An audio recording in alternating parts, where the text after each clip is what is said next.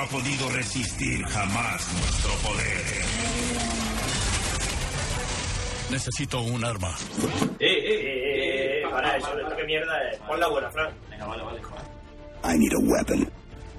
Ahora sí, coño. Joder. El podcast de Necesito un arma. Información en crudo. Bienvenidos una semana más al podcast de Necesito un arma. Bueno, bueno, bueno, madre mía. ¿Cuánto hace ya? Un mes. Poquito, si mes o dos. Sí, ¿no? Un mes o dos, Como- sí, un mes y medio. He oído rumores de que, de que ya no volvíamos a grabar o por ahí por internet. ¿Quién, quién ha dicho Sí, eso? en Twitter me puso una... Es que yo no voy a grabar nunca más. Pero, tío, Pero vamos a ver, pero ¿cuántos si nos hemos pegado más tiempo sin grabar otras veces No, y no he dicho ni uno, uno que se ha agobiado ha dicho es día 15 y aún no han sacado, estos que ya no van a grabar más Han en la muerto. vida. Ya, ya, ya, ¿no? Mira Fin del calendario maya, una mierda. La gente se agobia muy pronto. ¿Te imag- Mm, Podríamos sacar una aplicación. Estudia esto, Frank, para el iPhone, ¿no? Que sea de NUA y que conforme se acerque la fecha del supuesto. Que te vaya avisando diciendo, si no estamos nosotros, si no hemos salido todavía, preocúpate, preocúpate, manda correo. ¿Has manda hecho, ya correo. un, ¿Has hecho ya un trío? No, deberías. Deberías, manda correo, manda Yo, correo. hay- yo mejor haría una web que sea, ¿va a grabar Necesito un arma hoy? Y que te ponga, no, Sí, no. no. Y, y el día que vamos a grabar que ponga Sí, sí. qué bueno. Que la gente se meta y diga, ¿va a grabar hoy? No. No. Pues ya sabes que hoy no vamos a grabar. Como la de It's, Exactamente. It's, el- It's Tuesday, ¿no? La de jueves. Sí, no, it's Friday. Friday, Friday, no. Friday. No sé, bueno, una que que te ¿En dice... qué, en, qué, ¿En qué país o en qué cultura del mundo el jueves es el día que mola? Da igual, Porque has que trabajar. Los si lo de It's Friday es una canción de Rebeca. ¿Qué? Los jueves son los Mira a ver, si es- Ah, sí, bueno, seguramente. Búscalo, igual, que no me da la Friday. Friday, hostias. Bueno, total. eh, ¿Va a grabar Necesito ¿Pero un estás arma hoy? seguro o lo dices por decir? Que no, que sí, coño, que es Friday. Pues ya está. ¿Vale? Que sí, ¿Os parece coño. bien? ¿Lo hacemos? ¿El ¿Va qué? a ¿La- grabar la aplicación? Necesito un arma hoy? ¡No! Un no grande. Me Y- gusta. e incluso el día que vayamos a grabar, si estamos grabando, que ponga puede. ¿Sabes? Porque tampoco puede que sea muy seguro. No, pero, pero me gusta, me gusta la Sí, idea. es muy fácil, es muy sencillo de hacer. Bueno, pues ahora, Se ahora supone lo que es un no rojo grande así, ¿no? Sí, por eso. Ahora lo hacemos antes Rojo, de verde, rojo, verde, rojo, verde, rojo. Antes de publicar para que no nos roben la idea, ¿no? Claro. Claro. que no sea barabarnecesitarma.blogspot.com que os conocemos. Que luego hay... Así como nuaporn.blogspot.com. ¿Qué contamos? ¿Qué cosas han pasado? Que somos nuestra- arma, que vamos a grabar hoy y ya está. Últimamente ya, ya no nos presentamos ni nada. Es como vamos de sobrado. Pero si es que ya me conocen. Ya, bueno, te conocen, sé, ya lo conocen. Siempre viene gente nueva que dice, hostia, ¿quién sabe Podemos hablar de que hemos mierda?". hecho este verano. Es verdad, que hemos hecho este verano. Yo trabajé. Yo disfruté. Trabajar. Yo estaba trabajando. Yo he tenido verano de fans de Nua, por así decirlo. Le ha sacado un pringue. Joder, ¿no? que si le saco opinión al podcast. Primero, bueno, primero vinieron, vamos a contarlo todo, ya que estuvieron. Primero estuvieron aquí Rebeca y, pa, y Pascuto, Sí, que estuvieron en tu casa. Víctor. Sí. Y no. Pero querían playa, así que conmigo a mí no me vieron el pelo. Estuvimos en la playa, estuvimos un par de días. Claro, que estuvieron contigo en la playa, que eres así morenete y te gusta la portereta de la arena, pero a mí en la playa, pues ¿Tú no. también eres de los que dan volteretas en la arena? Ahora ya no, ahora no porque estoy mayor. Pero antes, cuando era ¿Se lo has visto, joven... Fran? Si para una foto de una, dando una portereta para atrás, un mortal. ahí en la playa de Málaga. Pero yo pensaba que eso estaba hecho en plan. Hecho estaba sujetando uno y luego le dieron la vuelta a la cámara y parecía que estaba de pie, pero no. Y, No, y no, esas no, cosas. Lo hicimos con un montón de efectos especiales para que saliera. Para que saliera eso al pelo, claro. ¿Qué más, qué más? Hacho, ¿se oye? Sí. Sí, Es que me ha agobiado, me cree que no se oía. Luego yo me fui a la feria de Málaga. De puta madre. típica allí. ¿Cómo mola Málaga, chaval? Está muy bien. Dormí en un colegio. En el que jugaban al counter. Jugar- no, esta vez no jugaban al counter, pero era muy gracioso porque el, el dueño, por así decirlo, cuando llega, hace así. ¡Hola! Y como eco, ¿no? Y claro, siempre hay algo que, ¡ay, me da miedo! Pero imagínate que un día te contestan. Hola. ¿Se escucha qué? Bueno, sí, cosas. ¿y ¿Qué más? ¿Qué más? Así que un saludo para toda la gente de Málaga, en especial. En especial, mi en familia. especial, Que a tu allí familia también. y a Fernando Hierro, Y a que es de allí, Hierro. ¿no? También es de allí. Y que ahora ¿Es de allí. Vélez? ¿Es de Vélez, hierro? De Vélez. Bien. ¿Qué pijo haces? ¿Qué tal, Hablar no hablas, pero das por culo con el móvil, das por culo, ¿no? Eh, estoy hablando con Silvia. Estoy hablando con Silvia. Vale. Pues nada, así va a estar con el WhatsApp. Quítale, quítale el volumen. a Va a estar con el WhatsApp. Así que no eso. sabe. Verdad que este es el móvil nuevo porque el otro lo perdiste. Estando con ¿Qué nosotros, más? conmigo y contigo de fiesta. ¿Qué más cosas? ¿Qué más cierto. cosas? ¿Qué más cosas? ¿Qué más? Luego, ¿qué hice? Ah, luego vinieron Fernando y Laura de Valladolid. Estuvimos aquí una semana. Que Sí. estuvieron también. Y nos trajeron regalos. A mí me trajeron un libro, a Duarte otro y a Frank ¿Un libro? Ah, no lo sabemos porque no se lo he dado todavía. Va en la parte de atrás de mi coche y ahí, Y ahí se puede quedar. y ahí se puede quedar. O sea que yo, yo- y ni lo sabía yo, qué fuerte. Yo creía, digo, estos han venido y no han traído nada. ¡Qué cabrones! No te lo he traído porque tengo el coche del chapista, que tengo una boda la semana que viene, no la siguiente, y mi coche es del novio. ¿Dónde tienes el coche? Pero el, En el chapista. El chapero, pero que, Están ahí limándome los bordes. desde que vinieron ellos hasta hoy han pasado muchos días. Sí, de, de hecho un mes. Y eso- Aprox, sí. Escucha, yo mi regalo lo recibí hace poco, básicamente antes de ayer. O sea, es que no... Ya, ya, ya, no, si tampoco. Antes de ayer no, pero esta semana sí. Mira, pero ahora ya sabi- El lunes, el sabiendo- lunes, el lunes, ¿no? Ahora que sé que hay un regalo, ahora tengo interés. Claro. Pero es lo que te digo, si el mío es un libro y el de Eduardo es un libro, ¿qué será el tuyo? un libro CD, Eh. un libro, un libro Un electrónico, un libro electrónico. Misterio. Bueno, ¿qué más cosas interesantes Y para luego decir? volvió otra vez a Málaga. Pero eso ya es otra historia, no tiene nada que ver con... Otra historia. Y Cuando mi vino- padre me dijo, mañana nos vamos a Málaga. También vino Maggie, que no vino a vernos a Pero eso nosotros, fue- pero... verdad, eso fue lo primero, lo primero de todos, que Maggie vino. Vino, vino, vino. Así que un saludo también para Maggie. Un saludo. Entonces, Maggie, Rebeca, Pascuto, eh, los de Málaga, que son un montón y podrían nombrarlos, pero así que por especial a Fonti, Y a Fernando Hierro. a Fernando Hierro, Siempre. a Aza y a Yoli, que son las que me acogieron en su casa. Bueno, y a todo, y a Porque- todo el equipo del Málaga que este de- año desde, va a ganar aquí, la liga. desde aquí quiero decirlo ya. ¿Eh? Cazorla. Cazorla. ¿eh? Quiero decirlo ya una cosa, quiero decir ya una cosa. Esto que parece que, que nosotros invitamos a los fans y que los fans nos invitan a nosotros, siempre es gratis, ¿eh? O sea, si, si queréis sí. que Nua vaya a vuestras casas, a vuestras ciudades, Solo tenéis que decirlo y solo vamos. tenéis que decirlo y decirnos, eh, chicos, tenéis fiesta y casa gratis. Y nos vamos. plantamos allí. No penséis, Alguno de nosotros se planta allí. seguro. ¿Qué más? ¿Y qué más? Y ya está. Bueno, y ahora, cosas interesantes que van a pasar de aquí a los próximos días, meses. Grabamos en Alicante. La jornada de podcasting, Sí. señores, la jornada de podcasting. Hijos de puta. 21, 22, que no nos 23. apuntamos, no queríamos que nos votara la gente y misteriosamente grabamos. ¿Sabes? A la una, el sábado, en vez de estar tomándome una cerveza y una No, marinera, Vámonos, grabamos y luego a las dos ya comemos. ¿Pero qué marinero te va a tomar en Alicante? En Alicante no Que si no existe sabes ni eso. lo que es eso. ¿no? Que Alicante a lo una mejor te- de maricones, pero ¿por qué me lleváis a En Alicante? Alicante a lo mejor te puedes tomar un vermú. Vermú es de maricones. un vermú. Una copita de champán. Son finos, ¿no? Son... ¿En Alicante son finos? Sí, marrano y fino, ¿no? ¿Cómo era? No sé. Alicantino, marrano y fino. Ah, bueno, pues Bueno, ya está, ¿qué más? pues, ¿qué le vamos a Y dar? las tías... Eh, grabamos el 22 de octubre a la una en, el- en el Camón de Alicante. En el Camón de Alicante, ¿no? Eh, En el Camon, que está al lado Camón. del... Al lado del puerto. Al lado del puerto. Enfrente hay un parking que es donde yo Por soy. cierto, avisamos desde ya, las primeras filas seguramente se van a mojar. Así que eh, intentar guardar todo aparato electrónico Si estáis o no diciendo- os sentéis en la primera fila. No, eso es lo que queremos avisar. Sí, es decir, eh, queremos ver a los NUA, queremos sentarnos en primera fila. Claro, chubasquero. Porque nosotros podemos comprar, podemos venderlos. Yo tengo todavía un par de esos de la feria. No, hay que estudiarlo, no es mala idea. Pero avisamos con tiempo. Las primeras filas se van a un mojar. mes. ¿Qué Lo diremos allí también. Las primeras filas se van a mojar, Tu- seguro. Tu, conferencia de WordPress. Bueno, por eso ya ha pasado, ya no tiene gracia. en tu conferencia de WordPress mm, se mojó la gente. Antes de ayer, no. que antes de ayer di una charla, tampoco tiene más historia. Eh, había gente ahí apuntando.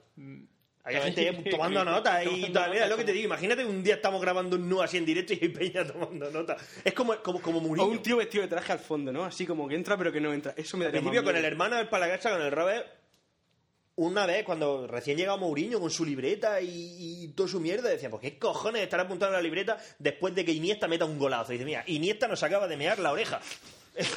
Cosas a tener en cuenta. Dibujando a Iniesta con... Dibujando a Iniesta Con el cipote una grande. polla, con una polla en la boca diciendo, Iniesta nos acaba de dar por culo.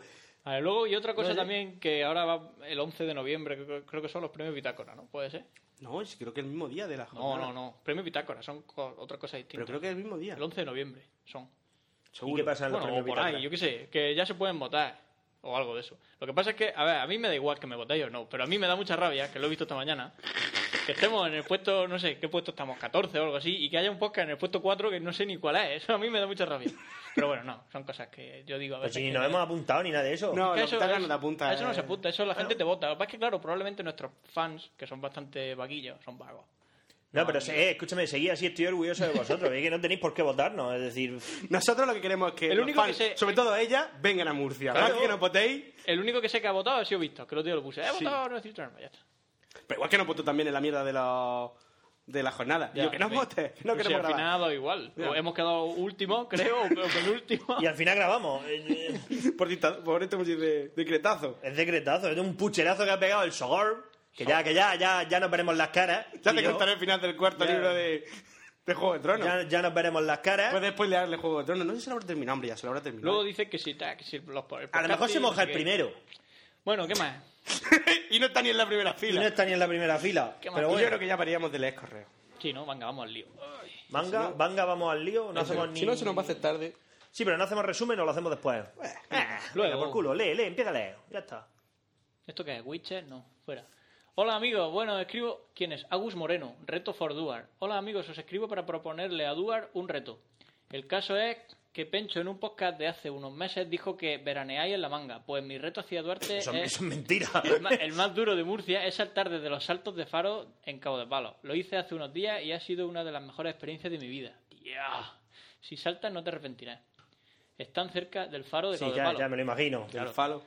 Del falo, del del falo, falo de Cabo de Palo. Cabo de Palo. Un saludo a Agus Moreno. Nos manda un vídeo de un salto. Sí, es una persona... No veraneamos en la manga. No, no sé por de dónde Yo veraneo en Lo Pagán y procuro no ir. Y Duarte veranea en En, Mazarruecos. en ¿no? Bornuevo, sí, en Ah, Bornuevo. y procuro no ir tampoco. O sea que nada, ni la manga ni hostias. Buenas tardes, Tomás Pintor. Tomás Pintor. Hola, ya era hora de volver, ¿no? de volver a grabar. Bueno, dejo de lado las chupadas de polla y demás. El mail es básicamente para pedir el 23, que no tengo y nunca había pedido hasta ahora. Al ver que el pedirlo amablemente no funciona y llorar tampoco, ah, podría enviar una foto de las tetas de mi novia, pero paso. Como mucho os envío una de mis pelotas, pero creo que no me lo enviaréis con eso. Así que he decidido optar por una tercera vía, el chantaje amenaza. Como sé que soy fan de Canción de Hielo y Fuego, al menos Duar y Pencho, eh, que resulta que acabo de leerme A Dance with Dragons, así que he pensado daros un mes, ya que igual hasta que leáis el mail pasa el tiempo que os dejo de margen. En caso de que no me llegue, eh, empezaré a soltar spoilers por Facebook, mail, etcétera, tanto con mi cuenta como la de otras, para que no os esperéis que sea eso. Ya sabéis, la pelota está en vuestro tejado ahora. Saludos. Vale, el caso es que la pelota se cayó hace tiempo porque ha pasado más de un mes y yo no he recibido Y nada. que es el mismo tipo de amenaza de cuando van a ir a tu casa a partirte la cara y todavía no ha ocurrido. Y todavía no ha ocurrido. Sí, sí, no, estoy esperando. En fin, que señor Tomás Pintor. Que, Que menos, menos spoilear que y te más- va, que te va a llevar el 23 que se llevó Clavijo, vamos. Básicamente. Vale, Igor Monasterio. Y uh, qué largo. ¿Qué pasa, gente de NUA? Hace ya algún tiempo que escucho lo que perpetráis por la red y debo decir que me agrada Cómo me bastante. gusta esa palabra. Gracias. Nosotros no grabamos, perpetramos. Así que me he decidido a escribir estas breves líneas para poner mi granito de arena. Que breves, dice, madre mía. Siner, tu sección mola. Soy aficionado a la informática desde siempre, aunque Uh. nunca me he puesto a hacer nada creativo al respecto, como programar algo o montar alguna web. Escucha, ¿imagináis que en el futuro ser, ser, ser un fan de la informática y demás será como ver carreras de ordenadores así? En la tele. Porque el otro día había un vídeo de gente estúpida haciendo cosas estúpidas en el Battlefield y era una carrera, era una carrera de botiquines. Eran cinco médicos que tiraban un botiquín al suelo y entonces empezaban a darle con el desfibrilador. ¡Uh! Y había uno animando. Pero eso era divertido. Bueno, Eso es súper divertido. Pero, pero no entiendo lo de la carrera de ordenadores, que es como lo de cuando los Simpsons venden la, la lavadora y la secadora al bar de Moe Claro, en carrera. algo así, no sé. O sea, que- ponerle ventiladores a tu ordenador y que se mueva y que ganen. Sí, sí, sí, sí, porque sea aficionado al ciclismo, pues es aburrido, pero por lo menos ves cosas que se mueven, ¿sabes? Pero ¿Eh? ¿Lo parece bien? Dice, bueno, me limito a ser consumidor de lo que ya hay, que no es poco. Cuando te escucho hablar me dan ganas de empezar a investigar lenguajes de programación y cosas de esas que hablas, pero al ratillo se me pasa. y, Menos todo, mal. y todo vuelve a la normalidad. Menos mal. Un día, si te parece, podría hablar un poquito de la historia de Google, cómo empezó todo y tal. Sería interesante. Ya, para la próxima puedo hablar de historia de las cosas. en general. Google. Pencho, eres el único que no utilizas tu profesión para hacer tu sección. Y me explico. Sin eres ingeniero informático y habla de informática. Tú eres humorista profesional. Él Ah, lleva sí. lo de lo que es un poco el tema del humor ácido y tal. Pero tú, Pencho, tu trabajo es harto difícil, ya que sin ser investigador de misterios te dedicas a investigar misterios.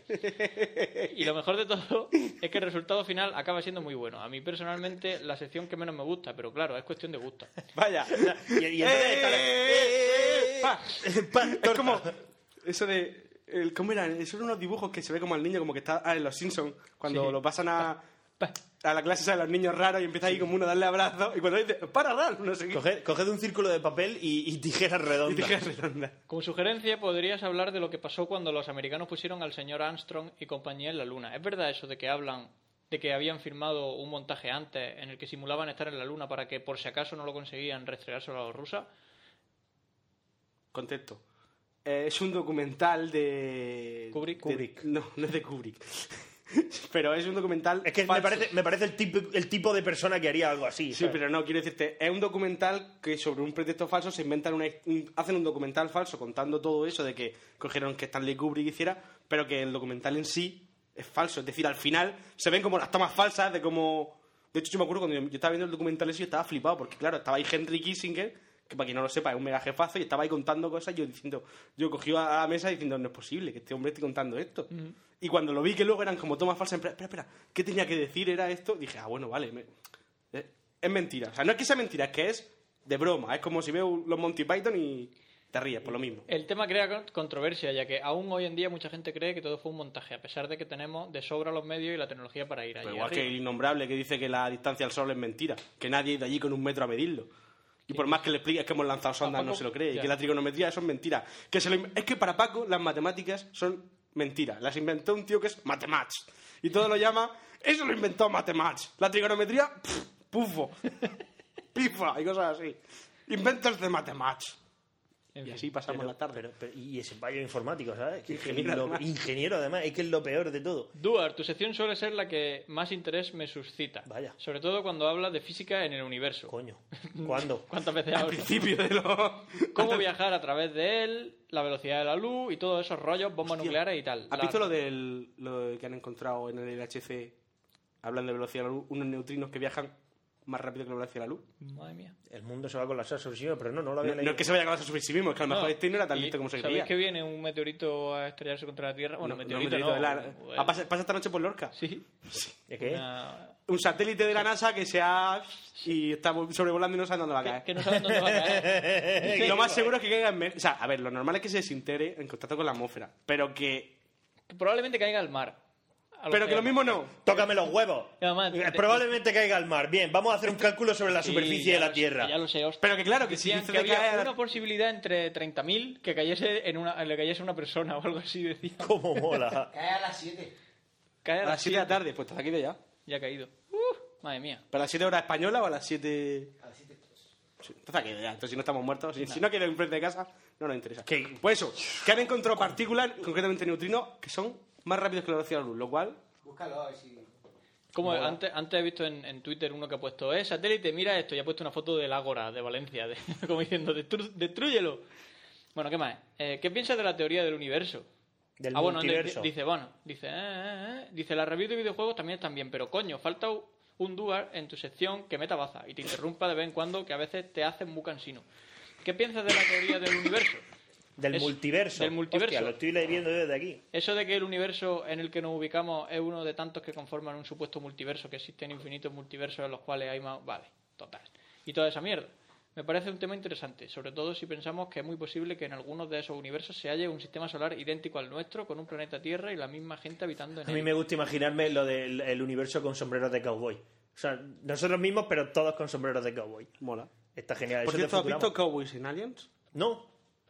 Es otra de las películas junto con Conan que me he quedado con las ganas de ver. Yo también. ¿Qué te iba a decir? El otro día vi en, en Sci-Fi Super Pitón contra Super Caimán o algo así. Espectáculo. Pero, imagina, ¿os acordáis de... ¿Cómo se llamaba? Shark versus... De la que vimos en casa de Paco. De... La, del la, del, la del Mega Shark. No, el- la del ca- el come hueso. El come pues hueso. peor. O sea, de efectos especiales. Bueno, no peor, es del estilo. Tú imagínate uno así como en una especie de, la- de lago, así pequeñico, en plan, ¡ay, que viene un, un, super- caimán. un caimán! Y entonces se ve como un caimán, pero ni, ni movía la boca ni nada, era como... pero se quedaba quieto y, y la gente así, ¡ah! Y él... como puesto así, como si hubieran puesto un plástico por la cámara, igual. Súper ridículo. Y nada, y así. Me, me pasó un rato y ya... Lo, lo del multiverso no es lo de Fringe. Fringe. Fringe no se supone que... ¡Spoiler! Aparece cuando menos te lo esperas. Pero sí, el que se haya visto... El que se haya visto la primera temporada de Fringe ya lo sabe. no. Lo menos segundo, tercera. Me suda el cipote. Mira, hay un multiverso y los supuestos sucesos paranormales son los distintos multiversos inter- interactuando entre sí. Cambiando de tercio, aprovecho para decirle unas palabritas a esa gente que se dedica a criticar NUA diciendo que si están muy subiditos y tal. Que os follen, hijos de puta, gente de poco criterio. Yeah. Si NUA, si NUA es una mierda, ¿para qué coño lo escucháis, paneco? No tenéis ni puta idea de lo que es estar subidito. Y ahora venía a decirme que si libertad de expresión y hostia, yo me cago en la libertad de expresión. Si no te gusta NUA, vete a escuchar Café Lock o Gravina. Pues sí. Efectivamente, Las cosas como son. Eso es lo típico que tendríamos que haber dicho nosotros hace tiempo y no lo hemos dicho. Gracias a este hombre, pues... Creo que sí lo hemos dicho, pero Ya, vamos. ya, una vez más vez. nunca está de menos. Sí, sí. Bueno, y aquí me despido, chicos. Un fuerte abrazo. Gracias por hacer esto gratis. Seguid así. No hay de qué. De nada, hombre. El Ahí que- estamos. Igor Monasterio. Norback. Eh, PS3. Buenas nuevas. Escribo para deciros que soy la hostia. Tan- tanto vosotros como vuestro. Me preguntaba si me podríais agregar para echar unas parties a la PS3. Os dejo mi PSN. Your Final. Todo en minúscula y junto. Empecé a escucharos hace nada. Y ya estoy enganchado. También he enganchado a un amigo. Y dije, le dije que os escuchara y ahora también está enganchado. Está todo el mundo enganchado. Un saludo desde Barcelona para todos vosotros. Si os gano una partida en la Play 3, ¿me enviáis el podcast 23? Yo no puedo sé, yo, yo, yo es que he ido agregando ahora gente que se me ha ido apuntando. ¡Eh, soy un fan! ¡Eh, soy un fan! Vale, pues lo he ido agregando cuando me conecto al, al este de NUA, que es muy de uva a pera. O sea, al este de NUA, a la Play 3. Entonces, sí, que sí, me conecto de uva a pera, pero vamos, supongo que lo tendré. Si una partida al Killzone hace más muertes que tú y menos tal, No, pero vamos. es que Se lo podías mandar no, por el chaval. Que no le pero si yo no lo tengo, lo tienes tú. ¿El qué? El 23. Bueno, me lo dice yo, se lo mando. Pero que, que, que yo, socio, que viene el Ace Combat. A mí déjame de Killzones ya, que es para maricones ya. Ya no me gusta. el Martín. Topacio, el que me sale del Pinrel. Hola, pandilla de impresentables. Con la periodicidad que os dais últimamente para grabar, os deseo feliz Navidad y próspero año nuevo. este es gracioso. Bueno, al tema. Escuchando el número 30, alguien nos preguntó por los, por los ordenadores Mountain a los que contestasteis que no teníais ni idea. Pues bien, Mountain es una empresa española. Si bien no son fabricantes, es como si fuera una pequeña tienda de barrio, pero online. Los equipos que venden están montados con lo, con lo que con lo que con diferentes componentes de marcas buenas, Asus, etcétera. La relación calidad-precio es posiblemente de las mejores que he encontrado en la red. Yo ya he tenido dos Mountain. O sea que el primero no te salió bueno, ¿no? Un, sobremesa gamer que aunque a Duar no le valga ni para lo que lo uso, pero para lo que lo uso yo sí. Y un servidor que montamos para la empresa de mis viejos. Y la verdad es que estoy muy contento con ellos. Mountain tiene una serie de PCs montados sobre los cuales puedes hacer mejoras para ajustarlo a tus necesidades. Bueno, en otro orden de cosas, soy muy bueno, soy de lo bueno lo mejor y de lo mejor lo superior. Insertar aquí demás lamidas de polla. Os llevo escuchando desde hará un año y pico, aunque este es el primer correo que os escribo. He escuchado todos, 23 inclusive, ya que lo conseguí de forma ninja, que uno colgó en un comentario de vuestra página el número 23 en un enlace de Megaupload. ¿Sí? Sí, Y lo borré yo. No me acordaba. Qué malo. Y la verdad es que era el mismo número, ya que estamos, ya que estamos podéis mandármelo, me gusta coleccionar cosas y ese es el único que no tengo almacenado ya que lo borré, porque lo borraste. Acabo de, de leer un Twitter que ponía que tu novia está por ahí emborrachándose en Valencia. Que lo sepa. Eh, lo que, pupum. Sí. Estoy emborrachándome. Bueno, me despido un saludo Martín. Pues no, no te lo vamos a mandar. y punto. Ángel de Antonio Bermejo, sobre el último podcast. En la sección de Duarte, hablando de energías renovables, cuando hablaba de paneles solares fotovoltaicos para tu vivienda, comentabais que si te sobra energía puedes venderla. Realmente esto no funciona así. Las energías renovables están subvencionadas y las energías y las eléctricas están obligadas por ley a comprarlas a un precio marcado que está por encima de cinco veces el precio de la energía que ellos te venden. Es por ello que todo lo que produces lo vende a la compañía a precio de oro y luego ya gastarás la normal. Un buen Mira, programa, eh, un saludo, Ángel. Esto es mejor que lo que yo me imaginaba. Está bastante mejor. Mm. Va, pues genial. Está muy bien. Nazaret Márquez. Hola, otra vez. ¿Cómo, Sabía- será- cómo- cómo se sentirá uno llamándose Nazaret? No sé. No, Jesucristo. ¡Ah, coño! Sabía que no me iban a mandar el 23, pero no importa. te jamás, un jamás, me, jamás me esperé que Duar se escondería tras las faltas de sus amigos. ¡Maricón! Además, todo con acrobacias se ve mejor. Jejeje.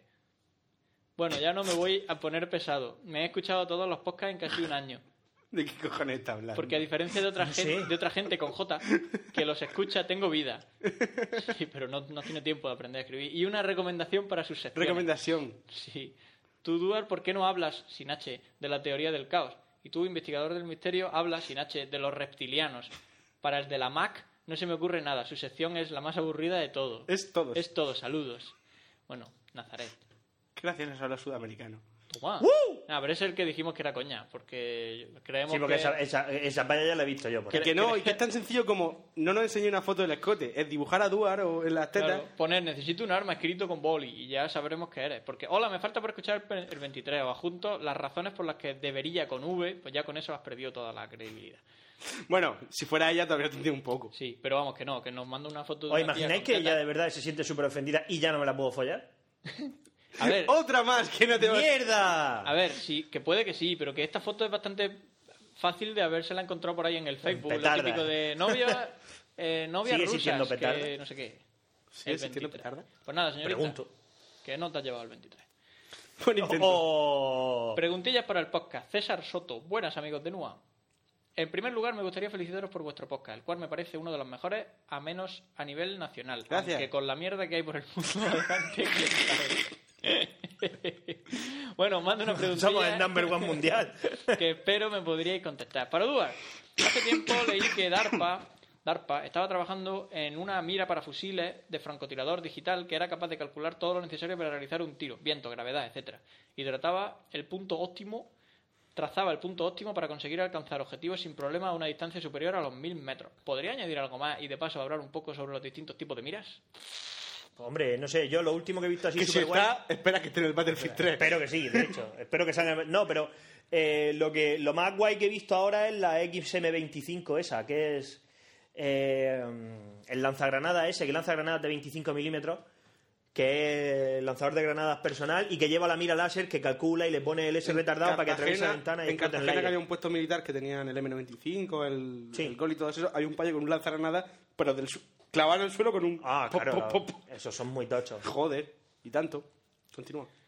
Dice para Pencho, ¿por qué a veces cuando estoy en silencio en casa, ya sea la mía u otra, se oye como una canica caer en el piso de arriba, cuando sé de buena fe que no, que no hay tal objeto? ¿Un efecto tocapelotas o algo? Es el, si este es el famoso fenómeno de ¿por qué cuando me dieron el piso no me dieron la canica? Eso son las tuberías. Son las tuberías el- del frío y todo el rollo se comprimen y hacen ruido. Por lo menos se piensa que eso. Si no, es que en tu casa hay fantasmas. Ese ruido de las tuberías. Para Esa Siner, canica. Toc, toc, toc, toc, toc, toc, toc. me interesa el tema de la criptografía informática, pero no tengo mucha idea del tema. ¿Sabe algún sitio donde se pueda aprender lo básico? Lo que encuentro por Google es más avanzado. Si eso también podría habla- hablar de este tema en tu sección, ya como veas. Pero de, de criptografía, ¿en- ¿a qué nivel? A nivel... Si es básico, el Julio César el, son dos o tres algoritmos y poco más. Pero lo que quiero decir es, ¿quieres saber sobre criptografía o cómo programar eh, algo para que eh, encripte cosas? Que es distinto. Si quieres aprender sobre cri- criptografía, vete a cualquier biblioteca y busca un libro sobre criptografía básica. maneras, las criptografías son, son matracas. Son Claro, es matemáticas. matemáticas, por eso digo. Son matemáticas. La criptografía. por matemáticas. Bueno, habla, habla de criptografía informática, así que imagino que querrás saber pues, la Sí, no, las bases. Sí, vamos, que tiene una carpeta que comparte el encriptación. ordenador con más gente y quiere tener la carpeta del porno con contraseña. Supongo que será eso. Criptografía, pues tal, hay dos tipos de criptografía básica. La que es de clave, ¿cómo era? Clave pública, clave privada, que es la que se suele usar por internet casi siempre, y luego la de que encripta algo con una contraseña. Pero bueno, que pff, yo qué sé, que es- hay tanta cosa, tampoco controlo yo mucho. En Google tiene que haber millones. de Dice que no. Dice que hay, pero, de pero más avanzado. Bueno, luego te buscaré algo por ahí. Para los tres, soy gamer. ¿Podrías pasar vuestro gamer tags y de PlayStation? Por cierto, no tengo un PC, pero Entonces no eres gamer. aún en consola Eres donde esté el multijugador de Battlefield que se quite Call of Duty. Pues sí. MOH o cualquier otro. En fin, si os animáis, en Xbox Live soy C- CS2 Freedom y en PlayStation Sorrow Wolf. John Bajo. Eh, una última cosa. En el anterior NUA alguien comentó que cuando buscaba NUA en Google ya no salíais vosotros y le contestasteis que eso era porque NUA era uno o una en gallego o portugués, que por cierto es el mismo idioma. Claro. Quería deciros que eso no es cierto, puesto que uno en gallego es un, en masculino uña, ¿Quién? en femenino. ¿Aquí? Nada más, un saludo y a seguir así que estáis haciendo de puta madre. Pues nada, gracias, César Soto. Pues que haga lo que quiera. Manu nos manda. How to file Sí, stripper and... Esto te va a gustar. Este vídeo te va a gustar. Manu nos manda un vídeo de. Una foto, una foto, un vídeo. Ah, vale, sí, es un vídeo. Lo vi. Lo he visto, que lo he visto. Sí. Cómo limpiar una Glock. Ashley nos enseña a limpiar una Glock. Está muy bien. Una, una tía así en ropa interior. Y nada, muy bien. Gracias. Eduardo eh, dice: Hola gente, me llamo Edu y espero. ¿Qué? Dudu, guion bajo, el chulo. El chulo. Espero que nunca te cambie el, el correo y Cuando busques trabajo. cuando que- busques trabajo sigas mandando con el chulo. Hola gente, me llamo Edu Yo, yo te contrato. y espero que me contestéis a este correo. Bueno, he de deciros que os oigo desde el principio y que me lo paso muy bien con vosotros. Gracias, hombre. Bueno, tengo un par de preguntas. A Iván, ¿quién es la mejor elección en el Pokémon? ¿Bulbasur o Squirtle o Charmander? Yo soy de Charmander. Sí, yo ah, segundo. Vale, pues ya sabéis, Charmander, amigo. Char, char. Ya que sé que alguno de vosotros es del Madrid, ¿cómo veis la Supercopa? Alguno. Pero la Supercopa ya pasó, La vemos.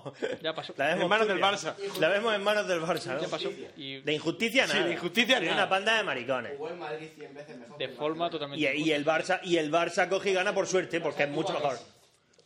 Que es suficiente. ¿Podríais decirme cuál es la mejor página de porno gratis? Para mí es Joe Gis, sin duda. Joe Bourne. Si, no, si por la casa dice Youjis, Summer siempre dice Youjis. Siempre dice Youjis, Youjis y da mucho el follón con esa página. Mira, en Yogi hay casting coach. No lo sé. Casting coach de eso, que es más mentira que la hostia, pero van las payas y a decir, yo es que quiero hacerme actriz porno, pues chupa el rabo, zorra. Tú, tú, chi, tú, tú, chi. Y por último, ¿sería alguno de vosotros capaz de resumirme en poco tiempo la serie de Dragon Ball? Esto Goku, que es más fuerte que nadie, parte la tierra a puñetazos, se muere varias veces, resucita de nuevo y todo lo que se ponga por delante siempre le pega una paliza primero, pero luego muere.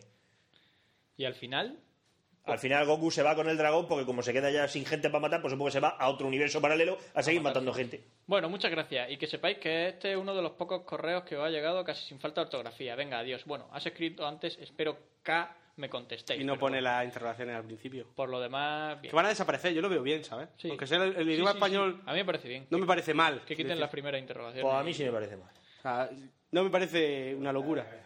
Guillermo, Se daría con la se daría con la taba que para eso le pusieron una losa de dos toneladas de mármol para, Hola, que no se- Nua. para evitar que no levantara la os cabeza. mando el correo para tres cosas. Duar, tus canciones suelen ser las más tuneras. Y eso me crea una duda. Cuando vas de discoteca, ¿eres más de bailar o de estar en la barra con el cacharro en la mano y cara de tipo duro? Baila ya para morirse.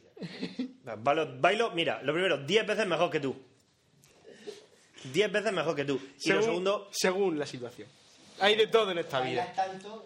Hay Tú, más que de bailar reggaetón, es de cantarlo. Todo hay que decirlo. Ya, ya, mejor. Eh, no, eh, no- Eh, según el día, hay días que te apetece bailar y hay días que te... No, Yo digo, creo que canta más que baila. canta... Canta sí, más que a ver, bailar. cantar canto más que bailo. Y no soy de hacer lagarto, pero. Pero se lagartea. Pues- el lagarto, si quieres. Pencho, te quiero recomendar la serie Supernatural. Es la segunda persona que lo hace ya. Cuando hablabas de Lilith, de conseguir almas, bueno, échale un ojo. Me la recomendó también Dante. Dice que me va a gustar mucho, pero. Ahora, estoy, ahora estoy en modo ver One Piece, que estoy a punto de terminarme ya, estoy a punto de ponerme al día. Bueno, digo a punto porque me quedan solo 100 capítulos. el día. Y lo último va para todos los mamones que mandan correos pidiendo el 23. A mí me lo pasó un amigo. Fue el puto peor episodio que hicieron. No tiene nada, no tiene nada especial, ¿vale? Por fin alguien reúne el valor suficiente para decirlo. Recuerdo con especial agrado el correo de un gilipollas contando mil curiosidades para nada interesantes del número 23. En serio, dejad de llorar, no os perdéis nada. Y por último, la habitual lamido de culo. Soy genial, no cambiéis, etcétera. Un saludo enviado desde mi iPhone. Como mola, iPhone. iPhone. Y Potx. Eh, putos frikis ilustrados. Tanto dar la vara con la ortografía y resulta que sois los primeros en cagarla, ni más ni menos. Me parto el ojal en el curro con vosotros. Voy a, a acabar como la pobre Amy pidiendo rehab. Ah, tenéis razón, one more time. No habemos vascos guays. Gays. Guys, AUPA, murcianos, clan.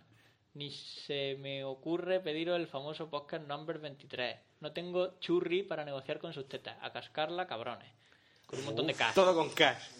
Poch. Buaca. Joder, ya casi hablo como vosotros, murcianicos. De mi de al- mi alma. Si os voy a denunciar al Instituto Cervantes, ¿sabes? A UPA Cartago, Alcantarilla y la Legión, olé, olé. Eso, escucha, es como. O sea, eh, o sea un vasco. Hay Un hijos- vasco ve a los murcianos como, como un estadounidense ve a un español, ¿no? Eh, tortilla, olé, chorrero. Hola, mi querido Sinner, con una N, me parto todo. Si quieres un iPhone o smartphone en su defecto, pues como todo Cristo, de Phone House, pelota, ahí va mi número. Y no... Y, No va y no, y va el número. Y gracias a Dios no va a En ser fin, Poch, muérete. vale, Tres correos seguidos. Eh, Javier Requena, para el investigador del misterio. Bueno, señores, felicidades por el estupendo podcast que tienen. Es, un, es la primera vez que les escribo y aparte de para darles coba, desearles lo mejor del mundo y pedir con toda mi fuerza más programas y más largos. Nunca es suficiente para los nuevos escuchantes de podcast como yo. Pencho, he estado leyendo un libro del que puedes sacar información para algún programa o simplemente leerlo por morbosa diversión. Se llama Polvo Eres, de la escritora Nieves con Costrina. Esa sale en Radio Nacional todos los fines de semana, por la mañana. Ah, vale. Y trata sobre, Dato. la- sobre las peripecias de algunos muertos y pocos un, po- poco inquietos. Adjunto el capítulo dedicado a Rasputín para que te hagas una idea de cómo es. Para Duar y Sinner no he encontrado nada interesante para sus secciones, pero estaré atento por si veo algo que pueda resultar útil. Vale, pues sí. Un afectuoso Le echaré un y ojo muchas al gracias libro por hacer tan estupendo podcast. Y te manda aquí un PDF. Majísimo. Muchas gracias, Javi. Félix. Battlefield. Hola, me gustaría comunicarle a Duar desde la humildad que poseemos y compartimos que Paneco, el Black Ops, es mucho mejor que el Battlefield. Bad Company 2. En el Black Ops hay escenas de acción en primera persona que sustituyen y superan los vídeos en tercera persona del Battlefield. Ah, y tu madre y tu padre follan, para que lo sepas. Un abrazo para Pencho y Sinner. Un equivocado. Nada, un señor hay un equivocado de la vida, pero si el Black Ops es el peor juego de la historia. ¿Esto qué es? De la historia no, pero de los, de los Call of Duty sí. Promo. Ponemos esta promo. Sí. Sí, ¿por qué no? Tírale eso. Ahora la ponemos. Pues prueba, no hagáis Prueba, caso. no hagáis caso, es una prueba, vale, esto eran cosas mías. Pues lo hemos leído. Esto es coña, nada, info, ¿esto qué es? Propuesta, Hostia, ¿por qué va de una más? no sé. ¿Esto qué es? Bueno, hola, llevo desde vuestros comienzos escuchando vuestro maravilloso podcast y seguiré haciéndolo sin ningún problema ya que me distraéis muchísimo y me hacéis pasar un buen rato y darle ahora al MP3 ya que si no fuera por vosotros no lo utilizaría. Bien. Bueno. Bueno, voy al grano. Sé que tenéis mucha envidia Cafelos porque ellos anuncian una web de servicio hosting, dominio y todo eso. Pues desde hoy ya se ha acabado, ya que vosotros también tenéis la oportunidad de hacerlo. Y no solo eh, de, de eso, también de diseño web. Hacemos competencias cine. Y lo que me gusta, sí, o sea, nos me estás vendiendo a mí hacerme páginas web. Y lo que me gustaría es que vuestro programa de podcast, después de las presentaciones y antes de los correos, claro, promocio- promocionéis un poco mi web de servicio hosting. A cambio, me encantaría y sería un honor que alojarais vuestra web y dominio en mis servidores gratuitamente y si os parece poco, ya llegaremos a un acuerdo. Al final me he extendido nah, diciendo que se... Vamos a hacerle publicidad gratis A una ver. vez y luego ya que se ponga en contacto con nuestro La web de marketing. www.creotecmd.com. ¿Eso no lo vimos el otro día? Creote- No, creo que no. No lo sé. Sí, te lo dije Sí, cuando, cuando me echaste una mano. el A otro ver, día. que sí, que vale, que gracias, pero que ya tenemos un servidor dedicado para esto. Que ya, me Que encargo, Nua- que ya me encargo yo. Tenemos. Tú Que Numa tiene dura. No tiene duro, Tú chaval. no, No, no obstante, no obstante, de momento le podemos hacer la publicidad. que Sí, no sí, Sí, sí, nada. creotecmd.com. Si queréis servicio hosting, creo que Entrad ahí cmd.com. y ya, pues lo, ya lo veis y ya contratáis lo que queráis. Muchas gracias, amigo. El- el- ya lo sé, tengo el eslogan. El hosting que no quiere, creo que ce- necesita un arma. El, el hosting que no quiere Nua. Que rechaza, mejor, que rechazamos. Un niño de 13 años revoluciona la No seas como ellos. no seas como Nua. Contrata hosting de calidad.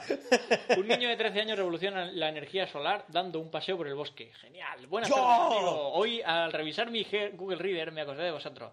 Más concretamente del amigo Duar. Vaya. Al encontrarme una noticia que mezcla dos temas de los que ya he hablado en el podcast anteriores, la secuencia de Fibonacci y el tema de la energía y su funcionamiento. Ah, es que al verlo del niño de este 13 años, digo, ¿qué he hablado? ¿De niños de 13 ¿Tú años? hablas de Fibonacci cuándo? Y sin otro asunto mejor, más con ser. el que molestarles, os mando un saludo y si queréis claro, darle no- curro no y publicidad a la empresa diabólica, aquí os dejo mi móvil. Y nos, Será el pone, 3. y nos pone su móvil ahí. Ese era el podcast 3 o el podcast 4. Como bien llamada. Pues ahora, ahora llamamos. Ahora te vamos a llamar, chaval. Radio Post Castellano. ¿Esto qué es? Nada, esto es de coña. Esto es nada. Que hay cambios y movidas.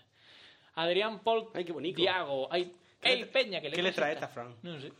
Hola, chavales. Soy uno más de vuestros oyentes, con 16 años y residente en Valencia. ¡Cho! Hace mucho que os escucho y ya tocaba enviaros algún mensajito. Siner, espero que mi ortografía y mi, fa- y mi falta total o parcial de tilde no haga que se te salten los ojos con H. ¡Dios! Espero, como, como todos vuestros como todos vuestros fans, con gran ansia cada capítulo semanal de vuestro podcast. Aunque realmente la palabra pod- podría ser seminal, ya que lo grabáis cuando sale de la punta del cipote. Qué fácil, lo cual me parece de lo más correcto. Eh, eh, el juego de palabras, el nuevo Chespi, el Sí, chaval sí, sí, de Valencia. madre eh. mía. Con 16 años más tiene proyección del futuro. Chespi no, Chespi está viejo ya. Un, un par de apuntes. Siner, tus secciones me gustan, pues adoro la informática y todos los aparatitos habidos y por haber, pero no soy un experto, así que no me entero muchas veces de nada de lo que dices. Vale, pues lo siento, amigo. Pencho, también, también conocido como Pancho. No sé. Tus secciones también me gustan muchísimo, muchísimo. Sobre todo la de Psycho Killer. ¿Lo he escrito bien? Sí, de puta madre. Eh, Sí. Duar, tus secciones hacen pensar a cualquiera que te escuche cómo debe ser la vida de un soldado y lo que puede llegar a molar. Sí. Sí. Me río muchísimo con vos, muchísimo con vosotros. Aún estoy esperando la página web nueva con penes en 3D. Ya, estamos en ello. Estamos, estamos trabajando en ello. Lo que pasa es que hay que esperarse. No, la de, la, Sale de, una vez cada 6 minutos, tienes que estar ahí pendiente. la de ha grabado Nua hoy podríamos poner penes voladores de fondo. ¿Sabes? En el background. dando vueltas. Sí. Hola, hola. Pero ya, yo, yo, yo creo que requiere demasiado trabajo eso. No, eso es fácil. Nada más, solo quería saludaros y pediros por favor sigáis así. No intento pediros el, el esperado 23 porque básicamente me mandaríais a paseo y no tengo un buen par de No, tetas a, que me respalden. a paseo no, te mandaríamos a la mierda. Para Pencho, te he oído hablar más de una vez de la canción de, Lie- de Hielo y Fuego. Si has visto la serie de Juego de Tronos, seguro que te gusta este vídeo, Es la versión metalera, creo. supongo. Un saludo, panecos. Pues nada, amigo, un saludo. Adrián Paul Diago, sección Pencho 30 y Minecraft. Buenas chicos, ya sé que os envié un mensaje hace poco, pero me faltaba decir un par de cosas. Me habéis servido como entrenamiento, entretenimiento mientras creaba y modelaba mi mundo en Minecraft. un sandbox totalmente pixelado. Creo que imagino que conoceréis. Juego. que creo que imagino que conoceréis. El 75% de lo que he construido ha sido con vuestras voces de fondo. Enhorabuena. Así pues, os he creado un monumento en mi mundo dentro de mi castillo. Os adjunto la imagen. Sale ahí Nua. Genial. Fíjate. El juego este, yo, en serio, no. Son cosas que no. Sí, eso lo vi otro día, eso molaba. Dice, así pues, eh, vale, sección Pencho, me gustó mucho tu sección del 30, he leído algo sobre el tema.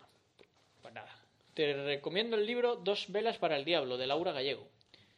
En él se dice que realmente que realmente los demonios no fueron ángeles antaño. Estoy grabando Nua y quieres para la casa que lea un chiste. Pues voy a leerlo. Léelo, Voy a leerlo. Lee un chiste, venga. ¿Dónde está? Interrumpe a nuestro amigo. Estoy viendo fotos de José Antonio Manresa. No lo veo. Interrumpimos a nuestro amigo Adrián Paul Diago. Que nos ha puesto en un videojuego. Nos ha metido Ha ahí puesto un altar a Nua, pero ahí eso le da y sale un demonio o algo. Con forma de pollo. Bueno, como dice la versión... eh, ¿Pero tengo que leerlo yo? ¿Tú eso? Sí, tú crees gracioso. Ese niño gitano que llega a su casa y le dice a su padre, papá, hoy me han hecho un tirtado en la escuela y no me Es que ten- es muy malo, tío. y no he tenido falta. ¿Eso es porque soy inteligente o porque soy gitano? El padre le contesta. Eso es porque eres intel- inteligente y porque eres gitano. Al día siguiente, papá, hoy me han preguntado la tabla de multiplicar y me la he sabido. ¿Eso es porque soy inteligente o porque soy gitano? Parece que hablo en malagueño más que en gitano. Sí. Eso es porque eres inteligente y porque eres gitano. Dos días más tarde, Gitano. Papá, hoy no hemos cambiado en el vestuario y todos los niños tenían la pilila así de chiquitilla y yo así de grandota. ¿Esto es porque soy de- inteligente o porque soy gitano? Dice. Esto desgraciado es porque tienes 18 años y estás todavía en tercero de primaria.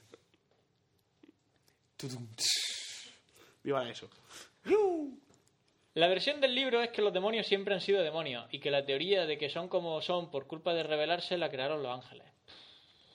Bueno, No. ¿por qué la crearían los ángeles? Muy fácil. Si supuestamente Dios ha creado al mundo y a todos los seres, ha sido capaz de crear algo tan malo como son los demonios y esto supuestamente no le hace gracia a los ángeles. Por otra parte, si hubiera realmente sido ángeles caídos, la teoría de que Dios es misericordioso y que perdona cualquier cosa, si estás arrepentido de corazón, se va a pique. Ve Dogma que va de eso. La peli Dogma. Postdata, spoiler del libro, si vais a leer el libro, no leáis esto. En el libro se dice Que los Que los humanos nacimos. de la unión entre ángeles y demonios. Por ello, deshacemos el equilibrio que la- de la creación contaminando y destruyendo el planeta, pero también podemos comportarnos cuidando el mundo como si fuéramos ángeles. Oh, vaya puta mierda de libro. Si tuviéramos cuernos y alas, pues sí, seríamos de la unión entre ellos, ¿no? Si un ángel folla con un demonio... Para empezar, que los ángeles no tienen sexo. Punto número uno. Son... Tú que sabes cuánto has visto. Pero que los ángeles, por... Millones. teológicamente, Teológicamente. anamo- anatómicamente, anatómicamente, según la teología, son... ¿Cómo se dice? ¿Cuál es la palabra? Que son... Tú sabes, sabes asexuado. No, es que no es asexuado, es andrógino. Que ni No, son andrógino. Es que ni es niño ni es niña. O sea, son las dos cosas a la vez, pero no tienen órganos sexuales. Andrógino. O sea, no existen. Ah, Sí, vale. iPad, ¿Cuántos has visto? de un tal... ¿Los Yo- dragones podrían ser rosas? Sí. ¿Un dragón podría ser rosa con motas azules? Sí. Pues ya está. De un tal Josep Sánchez. Pues un ángel puede llegar y dice, María, que he venido a anunciarte una cosa. Oye, esa peli está todavía por hacer, esa peli porno, no la he visto yo. Seguro, el anunciamiento. Y, y de repente llega uno... fu, fu, fru. y te va volando bajo y va dejando el surco. Un canalón. Eso podría hacerlo Nacho. Josep Sánchez. Ay, dice, nunca he entendido a la gente paneca que lee su correo en sitios de acceso público y después se pira. Troceando desde el FNAC de Lilla Diagonal, Barcelona. El padre y la madre del tío o tía que se ha dejado el correo abierto follan, o no, XD. Enviado desde el meu iPad. En fin, un, un tolai que se deja abierto el Gmail por Otro tolai que se deja abierto el Gmail. Soy un tolai y me dejo abierto el Gmail. Pues nada, un amigo. Renato. ¿Será el, de, el del Depo? El de- el del Sevilla. Eso. El de- Duar, el del pero puede era leerlo Donato. todo, ¿eh? Donato. Dice, bueno, esto es un momentillo. Quería decirle a Duar que tengo la beta del Assassin's Creed Revelation. Se la PS3. pasé yo ya. Y Adelante. que si se la paso, como lo hago para que la tenga. Bueno, saludo y seguí así. Y dice, potata, no soy Renato de Sevilla. Oh, qué pena. Nadie solamente. Sí, no, ya me, ya me la pasó el, el Pench. Blas de Lezo, Javier Requena. Buenos días, apreciados señores, y además de felicitaros por el fantástico podcast, quería comentar una cosa. Por Dios, grabad ya. Bueno, ahora en serio, espero que con paciencia e ilusión vuestro próximo podcast, ya que Ya sé que no os pagamos por esto, pero uno se acostumbra a lo bueno. Si nos pagaseis por esto, estaría guapo, ¿eh? Sí. Hacemos una, una Eh, versión... hiciste el de antes, el Yareto ese. Hacemos una versión premium de- del- del podcast. La, de- la que vamos vestido de traje o la una de- premium que vamos vestido de traje, ¿no? y la vemos champán o la de pago. Tú pagas 10 euros al mes y tienes un podcast cada dos semanas. Escúchame, es más fácil. Lo he dicho al principio del podcast. Danos dónde dormir y nosotros nos presentamos y hacemos un nuevo en directo. También quería comentarle al maestro Eduard un libro que he leído en estos días se titula Medio Hombre, de Albert Vázquez. Y trata del ataque inglés a Cartagena y de la defensa realizada por Blas de Lezo. Eh, aclaro, Cartagena de India. Espero que lo encuentres entretenido. Un saludo y muchas gracias por los buenos Sí, no, momentos sí, que ya me sé, hacéis ya sé. pasar O sea, al no conozco exactamente el libro, pero ya sé lo que hizo este hombre, que cojo, manco y tuerto le dio por culo Te, te- te a he los mand- te he ingleses. mandado el libro por si lo quieres. Ya, ya, ya. Está aquí. Lo, lo, sí, lo cogí, lo cogí. Claro, claro. Agus Hyde, Duarte, Duarte Paneco, acéptame de una puta vez en la Play 3. Pencho y Sinner, tenéis muy libre Duarte, meterle más caña. Pues tenéis muy suerto. Del estómago. Ey. Carlos Santana y Gaddafi son la misma persona. No había caído, es verdad. He encontrado- Carlos Santana y Gaddafi. Son la misma Sí, persona, no. Carlos Santana y Gaddafi y este y Jesús Quintero. Y Jesús Quintero. ¿No has visto Jesús Quintero y Gaddafi? La foto de Sí, los sí, dos. no. Pero mira, mira lo que nos manda. Dice, he encontrado Sí. en YouTube unos tíos imitando. Supongo que lo habréis visto, pero por si acaso os dejo el link. Sí, son colegas. Son amigos. Ya lo pusimos, si no lo pusimos en la web. Sí, pero yo qué sé. Indio programador. En este vídeo se puede apreciar como un indio todo concentrado hackea con el Windows Media Player. Esto es muy bueno, ¿no lo habéis visto? No. No, pero. Mira. Pero ¿por qué lo tengo que ver ahora? No sé, porque es muy gracioso. Es una película india de esas típicas y está el tío todo concentrado con el teclado. Taca, taca, taca, taca, taca. Pero se Programa. escribe. Sí, sí, pero es que ahora en la pantalla... Mira, mira, mira qué indio más Madre crack. mía. Pero mira lo que hay en la pantalla, es el Windows Media Player. Parece- parece- Han puesto un vídeo, es como si él estuviera escribiendo, pero... Pero espera, espera. ¿Eh? Como si... ¿Pero por, qué, ¿Pero por qué no lo han puesto en pantalla completa? Dale para atrás, que parece. El indio parece de Observer. El indio un poco de Observer, ¿no? Mira, mira, que es el Windows Media Player, pero ¿por qué no lo, pero por qué no lo aumentan? En fin, porque en India no hay tiempo para esas cosas. Qué enorme. Eh, vale, me aburro. De Maggie. Maggie cogió su fusil. Además, te has dado cuenta de que se, se rellena la pantalla mucho más, mucho más rápido de lo que le escribe porque parece. Dice, hello misters, nada, estoy en el curro y me aburro un poco. Las vacaciones se han acabado, pero mirando fotos me di cuenta de que las he aprovechado bien. Mi colega Edu, el de las amigas de Madrid, Sí. se, os, se os ha hecho fan. Esas amigas de Madrid que no Que existieron. no, que no vinieron. Con lo que doy por satisfactoria nuestra misión en la manga. Si me escuchas, Edu, feliz cumpleaños. Un mes o dos retrasado, por la frecuencia en que el post suele salir. Por cierto, en el email anterior os dije que saludarais a mi prima. Yo pensé que os escuchaba porque le puse vuestro enlace días antes de mandaros el primero y le, y le pregunté, ¿los conoces? Son de Murcia. A lo que ella me respondió, ¿pero tú con quién te crees que me junto? A lo que yo di, por supuesto, como un grandiosísimo claro. claro. Pero resultó que no, que no- lo decía en serio. De todas formas, le puse el podcast y después de mirarme un rato con cara de ¿What the fuck? ¿Necesita ayuda? Al final se rió cuando escuchó su nombre por los cascos. Por lo que también- dicho mi nombre. Por lo que también... No seguido de la palabra polla o algo similar. Por lo que también doy la misión por cumplida. Mi carta de reyes es que habléis de asesinos y espacios temporales. Coño. Vamos, lo que os pedí la otra vez. Siner, no es que tu sección no me interese, pero suelo tener información de tecnología diaria everywhere. No sé por qué hablas tanto de móviles cuando sabemos que lo que de verdad te gustan son los gaticos. pero si nos ponemos en tema, diré que estoy hasta los webs de rumores.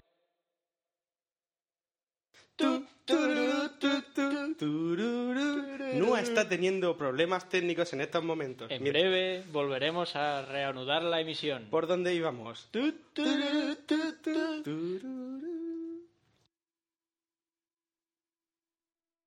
Sobre el iPhone 5, que la ¿Sabes- gente no que tiene vida. Sabes que se va a haber quedado súper mal, ¿no? Ya, Da igual. Bueno, da igual. Pencho y Duar, encantada de conoceros y a vuestros colegas. Muy majos todos. Seguiré aportando vídeos de armas, así me los vaya encontrando. Mi jefe ha llegado. Sonó, so nos vamos viendo por aquí y por allí. So. Abrazo a todos. Ah, y gracias por el 23 y por, por intentar mandarme el anterior antes para el tren. Pues de nada, amiga. Muchas de nada. Por cierto, no todos eran nuestros amigos. Eh, el Badu no era nuestro El amigo. payo, el payo Baduro era nuestro amigo y, y se jugó una hostia, pero vamos. Dice... Que por cierto, Josué más que un FTV. espectáculo de tía, ¿eh? Duar volvió con. Yo me enamoré. con ganas de casarse con Se ella. le ve Sí. maja, se le ve maja. Sí, yo. la voy a hacer mi segunda suplente. Si a los 35 no me he tenido que casar con Mamen, Pues pues, le digo a ella, ¿quieres casarte conmigo? Josué FTV. Yo la pondría primero. Sí, por mi salud mental. Sí, por eso. sí. No, porque una pelea entre tú y Mamen puede ser el fin del mundo. ¿Quién grita más? A ver quién grita más. Hola compañeros, aquí desde Fuerteventura. Me he animado a enviaros el primer, mi primer email. O sea, que no había enviado nunca un email en la vida hasta ahora que nos ha enviado un email a nosotros. eh. ¿Somos tu primera vez? Ojo. No os voy a aburrir que si llevo tiempo escuchando, que si me he cepillado todos los Me capítulos un mes y tampoco va a ser muy largo. Escucho y punto. Vale, gracias. Mis reflexiones son... ¿Cómo es posible que el Gran Turismo 5 tanto desarrollo que si lo Porque es saco, una no lo puta saco, mierda. Siguiente Y cosa. no son capaces de arreglar unas sombras con unos dientes de sierra cojonantes. Ni Eso- decir que cada 3. pesa lo suyo. Y para los pobres desgraciados como yo, que tengo No, las FAT no de es la 60 Play 3. gigas, eh, de cuando salió, el espacio no me abunda. ¿Y qué decir del desafío de Sebastián Vettel? Infumable. Hacerlo en oro, teniendo un Logitech G27 con PlaySeat. Y súmale a Qué la cabrón. resistencia de 24 horas que tiene estar pegado sin guardar. Planteándome estoy de meter la Play dentro de una bolsa térmica del corte inglés con un par de pilas de hielo. En fin, un saludo desde de un canario para Duar, el macho de las cañadas, Penchito y al investigador de Misterios Malditos. Somos tres. Soy tres. Sí. Pencho, Pencho, ¿qué te iba a decir? Eh, a lo mejor es el compañero de piso de, de, de Ruf. De Kitikli, Kitikli, A lo mejor que Tigli, que Tigli, a lo mejor es el compañero de piso de Ruf. yo te iba a decir algo. Del Gran Turismo no me interesa. No, no era eso. Ah, y esto ya son las de las. Normal. Pues ya está. Pues ya hemos terminado, madre mía, hemos terminado súper pronto hoy. ¿Qué, te iba a decir yo? ¿Qué más da? Movidas. No, era Sí, gracioso. Sería mentira. Seguro, no lo dudes. No lo dudes, pero ni por un instante. Que lo de los ojos de sierra, lo de los dientes de sierra no es cosa de la Play 3. No, es cosa que está mal hecho. Quiero decir que no. Está mal hecho Pero aposta. es que la Play 3 no tiene anti-aliasing de ese, ¿no? Pero, socio, que no es antielesis ni hostia en vinagre. Que, que mires el Uncharted 3 y ya está. Que mires el puto Uncharted. Qué guapo, ¿eh?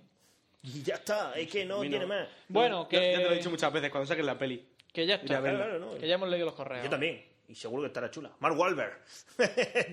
en Nathan Drake. Sí. O eso decía. ¿Van a hacer una peli? se- se baraja- la peli de Uncharted. eh, Ah, yo lo he dicho por decir, o sea, lo típico. Mark Wahlberg, siempre. Marky Mark. Se supone que está ahí. Mark Wahlberg, el de Max Payne. Es Max Payne. Máximo dolor. Máximo dolor. Pues nada, que. Qué mala está. la peli. tío. ¿De qué vamos a Ahí, hablar? ahí hoy? salen dragones o bichos raros, ¿no? Sí, pero bueno, yo lo Pero eso es un porque el poco payo a- va, a- va colocado de, a de- lo que se chuta a la- ¿Cómo se llama la droga? La drogaína. ¿Valkyr? Drogaína. Valkyr. Sí. Valkyria, sí. Sí, porque están siempre hablando del Ragnarok y su puta madre. Está, está, está... Muy chulo, la saga Max Payne, el 1 y el 2, grandes el- juegos. el Aunque tres. tengáis el ordenador del futuro, comprarlo o bajarlo de Steam o lo que sea. El y jugarlo. 3, el 3 tiene una pinta. El 3, como solo he visto un vídeo que sale el payo calvo y gordo pegando tiros, pues bien. Pero, ¿Y qué más quieres? pero quiero decirte, ¿Qué más lo que quieres? vienen siendo escenas de juego visto En. Brasil. Bueno, Du samba, du bahía, du... Qué guapo. que ya está. Resumen de lo que vamos a hacer. Pues. Sí. A ver, yo voy a hablar de Git. G-I-T. Eso es Un Git. Sistema Git. De sistema de control de versiones. Para programadores. ¿Habéis hecho el pool? Habéis hecho el pool y eso. Y luego de Chuck Testa. No suelo, ahora- hacer, no suelo hacer cómics muy a menudo, pero cuando lo hago es justo antes de irme de vacaciones. Vale, Genial. pues eso. Y de Chuck Testa, que ahora está de moda y que me gustaría comentar un poco. Testa. Que, que Yo lo acabo de ver hoy Chuck por primera vez y me parece genial. El meme de moda. Sí, el meme de moda. Yo eh, a ciertas personas les he dicho que iba a hablar de una cosa. No lo voy a hacer porque lo voy a hablar más adelante. creando confusión. Uh, ¡Qué malo! Y, y- pero porque vamos a hacer. Para los que ya saben de lo que hablo, ¿eh? ¿Eh? Misterio, Eh, misterio. eh, no, eh, no lo digáis, no me hagáis eh, spoiler. ¿Eh? Vamos a hacer un especial y vamos a hablar los tres de lo mismo, pero cada uno a su rollo. Y. ¡Qué malo! ¿Y de qué voy a hablar hoy? De calaveras de cristal. ¡Calaveras! Pero Eso es lo, lo de... De las calaveras de cristal, ahora lo cuento. ¿De qué vas a hablar tú?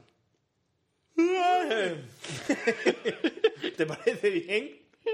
Bostezar. ¿Del ¿Te Lion? pare- ¿Te parece bien? Del Lion. No, eh, eh, voy a hablar de una cosa que dije, yo tengo que prepararme la sección, tal y güey, y de repente vi el libro que me había, que me había traído Eifer. Por cierto, ya le di las gracias vía Twitter, pero le doy las gracias vía podcast. Yo ayer Muchas llamé, a, gracias. ayer llamé a Laura que ayer fue su cumple. Felicidades. Con retraso, con... Sí, eh, todas esas mierdas que se dicen. Eh, muchísimas gracias por el libro y lo vi. Me quedé así un rato mirándolo, el libro me miró a mí y dije, "Bah, esto le voy a hacer yo una sección al Y, podcast. y quiero, acla- quiero contar una serendipia que hemos tenido esta mañana. Yo, eh, cuando sé lo que voy a hablar yo, me preocupo en pensar cosas de las que puede hablar Duarte.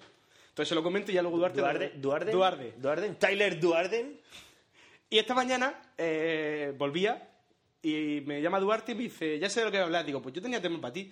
Digo, ¿por qué no coges el libro de bombarderos que te regalaron y cuentas si después de eso pensaba hablar? Digo, ¡Oh, Serendipia, ¡Qué serendipia. huevo! Pues sí, voy a hablar de bombarderos, ¿vale? Porque se te llena la boca. Y pensando, pensando, vi el libro y además dije, oye, pues está muy bien porque estuvimos hablando de las épocas de la aviación y toda esa mierda. pues tu Y- ya. No sé qué voy a poner. Bueno, Y ya está, bombardero, ya está. Bombardero, por culo. sí. Luego, luego lo cuenta. Además, no, si, que- es que además lo va a grabar para la casa, ¿sabes? Yo- Estoy empezando a cansarme de vosotros. Si nos piden que nos metamos contigo. No, pero yo interrumpo con gracia, vosotros no tenéis ni puta gracia. tío. Yo soy gracioso. que no te hace gracia que nos Vosotros no. contigo. Vale, pero bueno, pues escúchame, voy a poner mi. Yo soy de ese tipo de personas que le gusta meterse con la gente, pero, no que si te metes conmigo, cojo y me voy o te parto la cara. Y ya está. Y si os gusta, bien. Y si no, pues que den por culo. si yo no digo nada, Ya está, pero no. Me voy a mear. no te. Lo, lo hemos cabreado antes de empezar las secciones, ¿sabes? Madre mía. Bueno, pues nada. Drop, keep the drop top. Keep the drop top, keep the, keep the drop top. Keep the drop top, shine, shining so bright, nigga. Keep the drop top, keep the, keep the drop top. The money keep a coming, nigga. Keep the drop top. Keep the drop top, keep the, keep the drop top. Keep the drop top, shine, shining so bright, nigga. Keep the drop top, keep the, keep the drop top. The money keep a coming, nigga. Keep the drop top. I ain't got beef with 50, no beef with Jay. What's beef when you getting head in the six tray? And the double game chains, I keep them on display. Black t-shirts, so all you see is the A. Turn on the TV, and all you see is the A. You niggas better make up a dance and try to get radio play. Bueno. Bueno, bueno, bueno. Lo que sonaba era Cooking Soul. Cooking Soul, que ahora está bastante de moda. Al menos eh, para mí. Mi empresa. No, no, no. Que son, son, son muy grandes. Black Mesa Europa. Delivering the future. Delivering the Future. bueno, pues nada. ¿De qué iba a hablar yo hoy? Como he dicho, iba a hablar de, de HIT. HIT. GIT. Que sería, bueno, un sistema de control de versiones. Que para el que no sepa lo que es el control de versiones, pero bueno, la propia palabra, las propias palabras lo dicen. Controla versiones de un desarrollo. En este caso, cuando estás programando y vas controlando los distintos cambios que has hecho y puedes en cualquier momento pues, volver a un, a un cambio que hayas hecho anterior, etcétera. Me Está lo enseñó el otro día, está muy chulo. O sea, bastante- un historial de programación.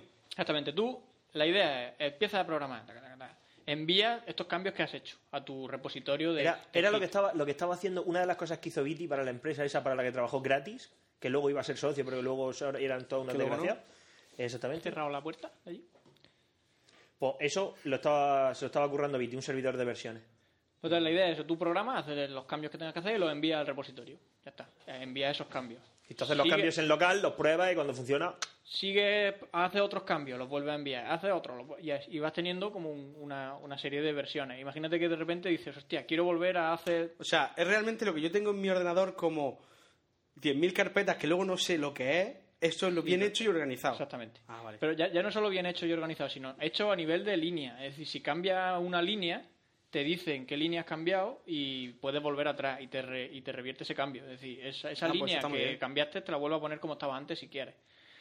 Además de eso, bueno, la idea de este control de versiones, bueno, es gratuito. Te lo puedes descargar, instalar en, en un servidor como un, un servidor Git eh, y luego instalártelo en el local para hacer tu, tu programación. Eh, open source, es decir, que el código es abierto y la gente puede eh, seguir programando sobre eso. Es más, es muy curioso porque el código de Git está eh, usa Git para controlar las versiones. sí, que se controla a sí mismo. Eh, es bastante curioso. Internet. La, gen- la gente que programa Git Eh, me- para, me para- resulta- para- me para resu- mejorar Git usa ¿Quién Git para controlar las versiones de lo que están programando. es, por ejemplo, como si la CIA, ¿vale? Tú trabajas en la CIA, ¿no? Pero hay otro payo de la CIA Que te con gafas de esos más chungos que tú que te vigila a ti. Pero que al Vale. mismo tiempo eres tú. Claro, es decir, es como... como- co- ¿Dónde estableceríamos el nivel máximo de chunguería o de chunguez? O sea, Aquí no existe, aquí no- esto es como es recursivo. La idea es que el- es como cuando se estudian los compiladores en, en la carrera y se dice cómo, El cómo se hizo el primer compilador, ¿no? Pues bueno, pues al final es eso. Siempre se hace ¿Qué un fue antes, el huevo o la gallina? microcompilador para un subconjunto del lenguaje, se, se compila, se, bueno, se hace en código fuente. Lo Fue el primero, huevo. Pero bueno. Ya, ya lo sé. Y la gracia de esto es que es distribuido. No. ¿Sabes por qué exactamente? Tal y como va la evolución, sería porque un ser Pero si eso ya lo que era extremadamente parecido a una gallina. Sí, pero a mí me gusta Ah, vale. contar estas cosas. Que era extremadamente parecido a una gallina, pero que no era del todo una gallina. Un evolucionó, mutó y puso un huevo, o puso un huevo que mutó a lo que era exactamente una gallina. Y a partir de ahí, como la gallina molaba más que lo otro, pues. Evolucionó. ¿Por qué mola una gallina? Porque una gallina prehistórica es peor que una gallina normal. porque- no sé, porque un tiburón prehistórico que es exactamente igual que un tiburón actual. No sé, si Mega- algo está bien hecho. Mega Caimán contra Mega Pitón. ¿eh? Eso es lo que tengo que decirte. Super pitón. Bueno, y es distribuido. Una de las gracias que tiene es que varios, eh, varias personas pueden estar eh, eh, enviando y cambios sobre un repositorio en distintas partes del mundo. Sí, Tengo una duda sobre lo de open source. sí. Es decir, yo puedo modificarlo para lo que yo quiera. No, mira, el open source funciona de dos formas. Una, tú te puedes descargar el código, programar, reprogramar lo que te apetezca y, y usarlo para ti con esa reprogramación o incluso decir, vale, lo he cambiado, os mando mi versión nueva y si os gusta la publicáis. Si os gusta la Claro, es que publicáis. decir, la gente, la gente, tú, tú. No, si yo lo decía porque si tú, por ejemplo, quieres que cada vez que te equivoques y te das con una versión anterior te digas tonto, puedes hacerlo, Sí, ¿no? claro. Sí, por ejemplo, imagínate que tú estás, imagínate que tú estás haciendo un proyecto, ¿vale? Por ejemplo, lo, lo- lo del Sinner, su plantilla, esa, Sí. el WordPress y demás. Imagínate que tú estás haciendo un proyecto Es más, es que- y es yo que sí, lo bueno, estoy haciendo. lo estás haciendo ahí, pero lo que quiero decir es, imagínate que tú estás haciendo un proyecto Y no funciona y no funciona bien. Sí, no. Esta tarde no iba. Imagínate que estás haciendo un proyecto y yo por mi lado me interesa tu proyecto y digo, oye, me gusta lo que está haciendo este tío, pero yo le cambiaría esto. Entonces yo, por amor al arte, lo programo y te lo envío. ¿Vale? Es decir, ahora- te hago una solicitud de... explicar, era un pull request, Pull ¿no? request, sí. Un pull- te hago un pull request, es una, una solicitud de cambio Si ahora- y tú la lees... Si ahora viene eso. Si ahora Pero lo- ya te, te lo estoy chafando. Te lo estoy chafando. Ahora hablas tú de bombardero y ya está. Vale, guay. Y entonces yo te lo envío y a ti te dice, oye, pues mira, no había tenido en cuenta que a lo mejor en mi diseño faltaba una polla. Me gusta. Y lo añades. Es decir, que la- te puedes aprovechar de esa gente altruista que te ayuda por amor al arte. Vale, ¿cómo funciona esto? Eh, existe un servidor donde está el repositorio origen de, de- de lo que sea. En este caso, proyecto, imaginamos que es un proyecto que estamos, en el que estamos desarrollando. ¿vale? Está alojado en un servidor. Yo, en mi casa, clono ese repositorio a mi ordenador. O sea, tengo una copia exacta del repositorio tal cual estaba cuando yo lo cloné. Eh, y otra persona que también trabaja conmigo en el trabajo se lo, se lo clona en su ordenador. Entonces tenemos los dos, cada uno de nosotros, una copia exacta del, del, del Del repositorio. trabajo que hay. Yo hago mis cambios, eh, lo- los tengo guardados en local hasta que llega el momento en que los envío al servidor. Y él hace lo mismo, guarda, hace sus cambios, los tiene en local hasta que los envía. El repositorio se encarga de saber cuando lo que yo he enviado y lo que él ha enviado y mezclarlo. Y decir, vale, tú has enviado una cosa, has cambiado en este fichero, tú has cambiado en el otro y, y no pasa nada, no hay conflicto. Si hubiera algún conflicto, por ejemplo, los dos hemos cambiado la misma línea de código Que ya sería puta casualidad. pero podría pasar. Entonces, cuando el segundo hace el push, te- el- en este caso se llama push, cuando envías el código al repositorio, pues el repositorio te dice, oye, que has cambiado la misma línea que ha cambiado tu colega hace 10 minutos, eh, fíjate que él ha puesto esto y tú has puesto lo otro. ¿Qué es mejor o qué es bueno? Entonces tú ya te, te da la opción de que lo... Aquí, que le Claro, lo bueno, lo bueno en ese caso es que si todos estamos trabajando en un proye- en un mismo proyecto, lo normal es que cada uno se encargue de una cosa diferente. Claro, pero puede pasar que al final toquen... Que a ti para una cosa del tuyo te haga falta cambiar, otra cosa de otro sitio, vayas, lo Sí, cambia y la y que siempre puede haber fich- y que siempre hay ficheros comunes. Normalmente, cuando los cambios son, son cambios normales y, y lo- los, merges, que se- eso se llama merge, que es mezclar, las mezclas se hacen bien, se suelen hacer correctamente. O sea, aquí se encarga de que incluso si hemos cambiado cosas del mismo sitio, las mezclas suelen funcionar bastante bien. Pero en el caso de que haya un conflicto, porque yo he puesto A igual a 4 y tú has puesto A igual a 5, pues ahí no, eh, no hay forma de que Claro. la mezcla funcione. Entonces, ¿cuál de las dos vale? Pues al final tú tienes que decidir cuál de las dos vale. No pasa nada. Y se da una por Sí, pero por lo menos, por lo menos te avisa Te y no de repente tu programa hace troleo. algo raro. Evita troleo. Sobre todo eso, evita que dos personas estén trabajando en el mismo fichero en el, en el servidor, sino que cada uno trabaja en ¿Cómo local. molaría en una empresa? En vez de estar trabajando troleando, cambiando el código del otro. Pene, pene, pene. Pollas, pollas, pollas. C, C out, pollas. C out, El- pollas. C out, pollas. C out, pollas. El funcionamiento, bueno, eh, Git, Bueno, Git per- per- se, perdona, se perdona- maneja con perdona un momento. Lo del C out pollas es porque eh, sabéis que los lenguajes, los que sepan de programación, sabéis que los lenguajes o lo- los compiladores y demás y los entornos de desarrollo, pues tienen una herramienta que son los breakpoints, ¿no? Y herramientas para depurar código, para que el programa pare en determinados puntos. Bueno, Nosotros, desde principios de la carrera, decidimos que eso era de maricones y directamente para ver si nuestro programa entra o no entra, o hace bien o hace mal determinadas cosas, lo que hacemos es escribir pollas por pantalla. Pollas 1, pollas 2, pollas 3, pollas 4. De modo que llevamos controlado nuestro programa. Los breakpoints están mejor. No es la mejor forma de hacerlo, pero bueno. Pero, mucho más divertido. Además, siempre corres el pequeño riesgo de que al entregar una práctica, pues siempre escriba un algo. por ahí que se te haya escapado. Y, Y el profesor diga, ¿y esto? y esto, breakpoints. Breakpoint. Y él lo entiende. ¿Por qué cuando programó... Porque nadie en la facultad, y además Pedro Enrique me lo reconoció, porque vino a ayudarnos con las prácticas del sistema operativo, y dice, hombre, hay que utilizar los breakpoints, pero reconozcámoslo, yo también pongo chorradas para ver por dónde va mi programa. Es la forma más rápida de hacerlo. Claro. Imprimir variables, a ver qué... A ver, esto, aquí ¿Por qué cojones escribe... Si aquí por- está bien, ¿por qué aquí no? ¿Por qué hay un menos 3? ¿Por qué aquí hay un menos 3 si se supone que tienen que ser enteros positivos? No lo Sí, sé. cosas que pasan. Bueno, el hit se suele controlar a través, de, cons- de a través de programar. consola, a través de la terminal. Es decir, tú- el- al final casi todos son comandos. Eh, hit clone, commit, que es cuando quieres enviar tu cambio a tu repositorio local. Git push, que es cuando todos los commits que has hecho los envías al repositorio global, etcétera. Casi todo se puede hacer por consola y es la forma más cómoda. No para se supone, el, el commit no se supone que confirma los cambios en bases de datos. Algo así. La idea es, yo he hecho un cambio local, hago un commit para decirle a mi repositorio local, a mi- al mío que yo tengo clonado, estos cambios son buenos, envíalo a, a mi repositorio. Pero aún no se envían al repositorio Al- global, al donde global. está el código. Sino que eso solo lo tengo yo en mi máquina. Y hasta que no haga un git push, envío todos mis commits al repositorio final. ¿Vale? Esa sería la idea.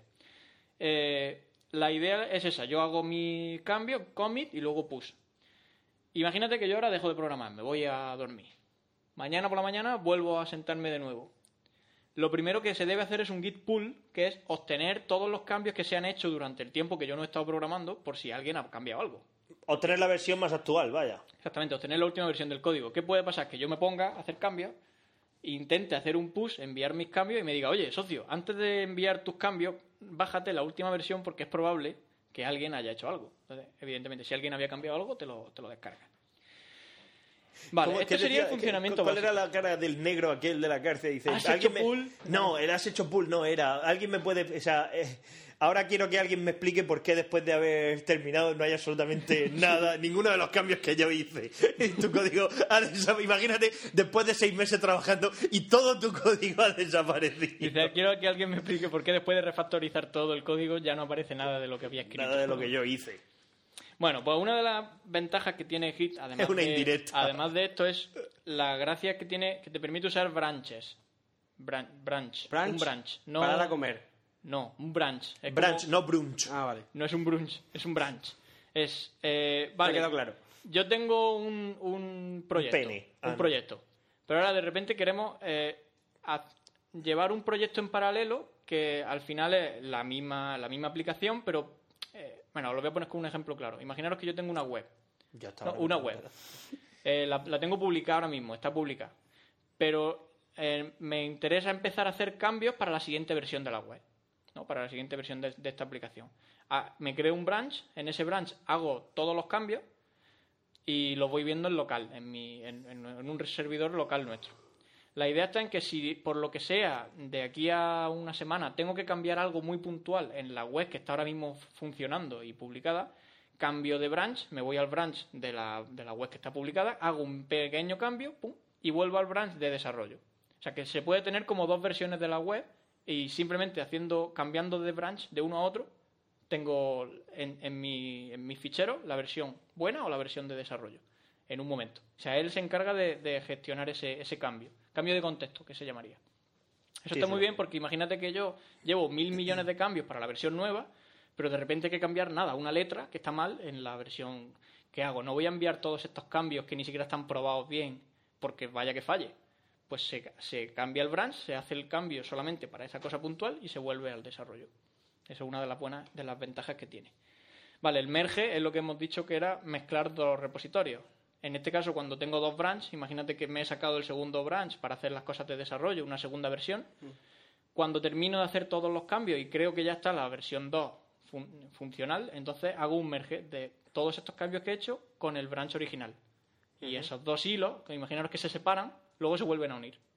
En y eso es lo que luego mandas a... Exactamente. Esa, eh, todo lo que Y si todo haciendo- bien, lo puedes subir. Exactamente. Ese merge se hace, o sea, se comprueba que todo vaya correcto y pum, y se envía. Y eso es muy útil porque así tú tienes una versión estable, puedes estar trabajando en una versión que no es estable, que puede tener fallos, pero no pasa nada. Hasta que no hagas el merge, no se va a ver en. Hasta que no hagas el merge y lo suba, Claro, no claro. se No, no, no se va a ver. con, con el merge ya, pum, se, se publica directamente allí. Ah, vale. O sea que esa sería la idea. ¿Y qué más? Eh, y otra cosa que también es muy interesante de Git es que te permite tener tags. O Etiquetas. Etiqueta, exactamente. A lo largo de tu desarrollo, tú puedes definir que este commit que he hecho sea una- un- en la versión 1.3 de mi, de mi software. Y dentro de dos meses, digo, ahora es la versión 1.4. ¿Vale? ¿Esto para qué sirve? Simplemente por tener eh, como una especie de histórico en el tiempo de versiones. No, es, no son branches, o sea, no, son separa, no es que haya separado el código, haya hecho otro cambio y lo haya enviado, sino que simplemente decir, bueno, pues creo que hoy es el momento de definir que esto es la versión 1.1 y se le pone una etiqueta. Así siempre podemos volver a versiones anteriores. O por ejemplo, Si aquí sabía que funcionaba, por ejemplo, dice aquí sé que funciona hasta tal punto. Por ejemplo, tener la, tener la 1.1, que la 1.2 no vaya todo lo bien que tú quieras y que la 1.3, por ejemplo, sea un cambio a partir directamente de la 1.1 Exactamente. por... Cosas así, o sea, que tú puedes tener durante todo tu desarrollo distintas versiones. Por ejemplo, así. Fran hace la 1.1, Pencho hace la 1.2, decidimos que la 1.2 es una puta mierda y yo hago la 1.3 a partir de la 1.1. Conflicto. Claro. Cuando Pencho llega a trabajar dice, ¿por qué todo mi trabajo de hace seis meses no aparece? Algo así. Porque eres un paquete. ¿por qué estoy despedido? no, es sería como una, es una manera sutil de dar un toque de atención como... Venga, No. chaval. lo, lo estás intentando. Y luego, por último, hay una cosa que es que te permite tener distintos repositorios remotos para un mismo repositorio local que tú tengas. Es decir, yo he hecho un clone de, de un repositorio en el que estoy trabajando. Pero eh, todos estos cambios, además de enviarlos a ese repositorio, lo- queremos crear otro, por si acaso, de copia de seguridad en otro sitio o lo que sea. Pues se pueden tener varios, varios repositorios remotos y eh, decir, estos cambios van para este, estos cambios van para aquí. Oye, una pregunta. ¿Por, realmente- qué, por qué si las palabras así juntas repositorio remoto Sí. solamente tiene dos R's? Sí. Parece que está escrita Llena entera de- con R. ya. Aquí sí, es repositorio remoto. Vale, y y para, tiene M, T, ¿sabes? Pero parece que son solo R. para terminar con Git, Es que se me acaba de ocurrir. hay, hay que hablar para terminar con Git hay que hablar que Pero ahora sí, tienes razón. que ahora bueno ahora lleva ya tiene ya más de un millón de usuarios es de GitHub es una aplicación web una, una página web que usa Git y que te permite que tú te registres y tengas tus repositorios en sus servidores vale ellos te dan espacio para gestionar todos tus repositorios Git y no te tienes que instalar tú en tu servidor el Git etcétera eh, te, te permite dos opciones, o hacerlo gratis, o sea, registrarte de forma gratuita. Yo soy de- yo estoy en GitHub y estoy registrado de forma gratuita, no pago. Por lo tanto, todos mis repositorios tienen que ser públicos. No puedo tener ningún repositorio privado. Es una forma de, de permitirte que tenga una versión gratuita. Eh, ¿quie- no- ¿Quieres no pagar? Bueno, pues puedes usarlo sin problemas, pero todos tus repositorios tienen que ser abiertos. Cualquiera puede verlo. Que no está mal. O sea, para lo que yo necesito GitHub está bien. Pero si quieres tener repositorios privados, por ejemplo, para solamente que lo veamos tres y que nadie más lo vea porque no queremos que vean el código, entonces pues tienes que pagar. O tener un repositorio tuyo en tu servidor. Montarte como elijas. tu servidor de versiones en, en tu empresa o lugar de trabajo. Vale, GitHub tiene una de las cosas que es lo que ahora ellos llaman social coding, que es como el eh, programación social, que es lo que yo he spoileado. que es lo que tú has spoileado antes. Y la idea es esa, vale. Yo veo que hay por ahí un repositorio de un tío que está creando una aplicación chu- chulísima, que me encanta. Me la descargo, me la instalo. no paga, la tiene gratis. No, bueno, pues que no, que la puede tener, aunque yo pague, puedo tener también repositorio abierto. No, no es obligatorio tenerlos todos cerrados. Veo un repositorio de algo que me gusta, me lo descargo, me lo instalo, me va bien, pero además, coño, si yo soy programador, puedo cambiarlo, puedo hacer lo que quiera, lo que me apetezca, en plan, oye, mira, he visto que esto no va bien y lo voy a mejorar. Lo programo, lo mejoro, tu, tu, tu, y le envío lo que se llama un pull request. Es decir, todos estos cambios que he hecho, te los envío, señor programador desconocido, Desconocido. para que sepas que yo todo creo que esto estaría mejor así. Un non programmer. ¿Vale? Y ese hombre pues lo ve, ve el, ve el pull request y dice, hostia, qué, qué idea más buena que no se me había ocurrido, pues lo añade a su Oh, código. vaya puta mierda. En este caso lo que hemos hecho ha sido un fork, hemos separado el desarrollo que estaba haciendo él, nos lo hemos traído a nuestro repositorio, hemos hecho el cambio que sea y le hemos enviado un pull request. Le hemos dicho, oye, eh, que estos cambios que he hecho creo que te interesan. Y él lo acepta. O sea, por ejemplo, está Duarte programando el Battlefield 3 él solo. Sí. Yo llego y lo veo y digo, creo que este arma mm, no funciona así, sino que... Exactamente. Te descarga el código, hace Lo más, probable, lo más probable es que Duarte te ignore. ¿no? hace, bueno, pero- hace el cambio y se lo envía. Entonces vale. Duarte puede decir, pues mira, me Mira, parece me un gusta buen más el sonido de tu arma. No me gusta el cambio. Creo que además debería hacer esto. Entonces pues, te da la opción de que tú hagas lo que... Pene, pene, pene. Pene, pene. Siempre. Huevos de pasa. Tú sabes- si algún día hacemos un videojuego, tú ya sabes que los easter eggs de, de de- nuestro videojuego van a ser pollas. ¿no? Ma- va a tener más que juego. Y ahora... Más que horas de Va a juego. tener más que horas de juego. Y Que ahora- está muy chulo el del Crisis. Y ahora salió hace El poco... de, el de los, el de los bailongos, el de los bailongos en el. Sí, lo, lo vi, lo vi. Tu, tu, tu, tu, tu, Y ahora salió hace poco una web que se llama CoderWall, CoderWall, pared, una pared del programador, ¿no? CoderWall. Eh, que lo que hace es que le, le mete una capa de gamificación a GitHub.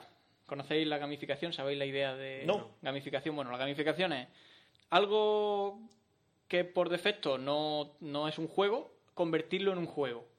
¿Vale? Meterle puntos, premios a algo que por defecto Logro. no es un juego, logro, exactamente. Eh, por ejemplo, a ver, ¿conocéis Foursquare? Sí. Sí. Foursquare es, yo voy a un sitio y hago check-in.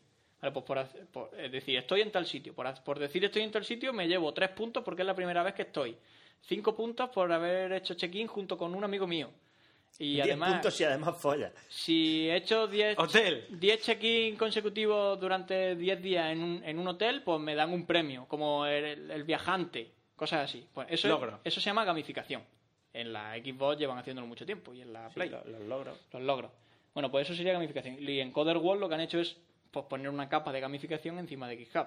Cuando haces un fork de un repositorio público y le envías un pull request, pues te dan un premio. Eres como una buena persona. Cosas así. Samaritano. Eh, Y de- si, por ejemplo, si por ejemplo haces 50 pull requests y no te aceptan ninguno, eres un- inútil. eres inútil.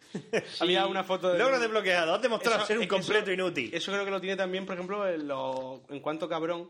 También tiene el logro. O sea, si ¿Ah, tú sí? te haces una chulo. cuenta de cuánto cabrón para enviarles cosas, Va, va recibiendo va premios. recibiendo premios. Y había uno que era enviados, aceptados, cero. Forever alone. O sea, el premio Forever alone. Así. No te han aceptado ninguno. Pues ¿Sabes? esto igual, por ejemplo, tú eh, tienes un repositorio que la mayoría del código es C, pues te dan un premio como programador de C, yo qué sé. Cansino. Cansino de C. Está guay. A mí me Y eso. gusta. Y eso sería un yo poco... lo primero que hago en Steam antes de bajarme un juego es ver si tiene logro. Claro. O si está barato. O si está barato como hoy. Bueno, pues esto es Git. Eh, hoy ha sido un poco denso a nivel de desarrollo y de programación, pero bueno, es para que el que lo oiga y le apetezca empezar a programar y todo eso, que no tenga miedo, que coja Git. Hace poco en, Que hay gente que incluso se gana la vida con esto. en- hace poco en mi blog puse un manualillo pequeño de cómo usar Git con GitHub, es muy sencillo con lo, va- explicando lo básico, así que franmoreno.com. Yeah. ¡Pum! El desarrollador web, de- el de moda. Yeah. Y ya está, y eso es lo que hay. Y bueno, y Chuck Testa, que quería hablar de Chuck Testa. Es- Para todos los que No. usáis Google Reader, imagino que seréis muchos, hace, desde hace no mucho eh, está saliendo un vídeo y un montón de memes con el señor Chuck Testa. Chuck Testa es un americano. Taxidermista. Típico americano, taxidermista, de los típicos taxidermistas que hay Con, por allí. con su bigote y su gafa. con su bigote, su gafa y, y su cara de crack. Su gorra. Y básicamente es uno de los mejores taxidermistas del universo, parece ser, porque es capaz de, de disecar casi cualquier cosa. Pero no dice que mascota. No diseca mascota, eso sí. Entonces ha hecho un vídeo muy gracioso en el que, pues, yo qué sé, sale un oso disecado en una cama y sale una chica, ¡Oh, hay un ¡Oh, oso en mi God! cama! ¡There's a bear in my bed! Entonces dice el No. hombre- sale el hombre detrás, Nope, solo Jack, Jack Testa. Chuck Testa. Y así con un montón de animales. Y eso, pues que se ha hecho muy, muy famoso. Entonces, a partir de, de entonces han salido un montón de memes por ahí por internet de Chuck Testa. En plan, pues sale una foto de Michael Jackson. Y dice, no, Chuck Testa. Chuck Testa. Que sale la boda de la duquesa de Alba. No, No. Chuck Testa. Y siempre sale con una especie de palo enganchando lo que sea. Lo, lo- lo que has taxidermizado o como cojones se diga. Y nada, pues, ¿Momificado? que el que no lo conozca, Taxi- que lo busque. Chuck No, no es momificar porque no es momificación. Es- eso se le pone alcohol ahí. Se, se Disecar, deseca, sí, disecar. disecar. Chuck, con CK, Chuck te- Texta. Testa. Como Chuck Norris, pero testa. Con testa. Como Nikola Testa, pues lo Es mismo. más, ha salido un meme también de Sí, Tesla. sí es, que, es que por eso lo he dicho. Se ve un rayo y pone... Chup Testa y dice, no, so- solo Nikola, Nikola Tesla. Tesla. Nikola Tesla. Y nada, y eso es mi sección de hoy, muy sencillita y muy, muy Esa para todos foto, los públicos. Esa foto de Nikola Tesla. Y detrás Nikola, del mundo Nikola explotando. Tesla, Nikola Tesla. He dicho Nikola Tesla. vamos a cenar Genial. Chavales, ¿nos vamos a cenar o grabamos mi sección y la de Nua? Como queráis. No sé. Es que graba... Sí, vamos a terminar Nua. Sí. Sí, Vamos, terminamos con Nua y, y ya Bueno, pasamos a los cubatas vamos- directamente. Vamos a por Pencho a ver qué nos cuenta hoy. Métete en YouTube para dejarte una canción. Venga. Llego al sitio y no me aguanto. Sé que tendré el cielo entre mis manos.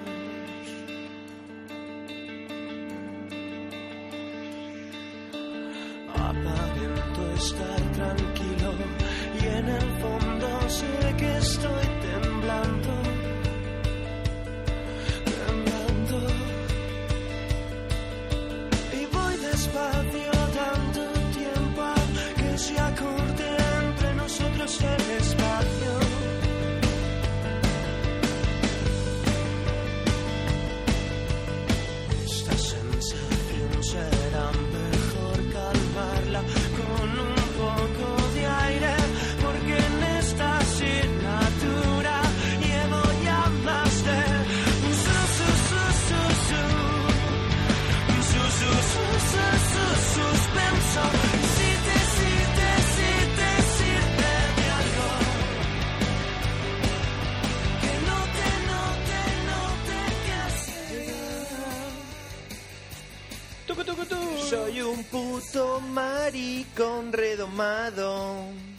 ¿Tampoco te gusta la super submarina? ¿Tampoco? No, tío. No te gusta la voz lesbia, no te gusta la super submarina. Yo que te pongo los Vetustamola, que ellos son ya la Que panacea. suenan todos igual lo primero.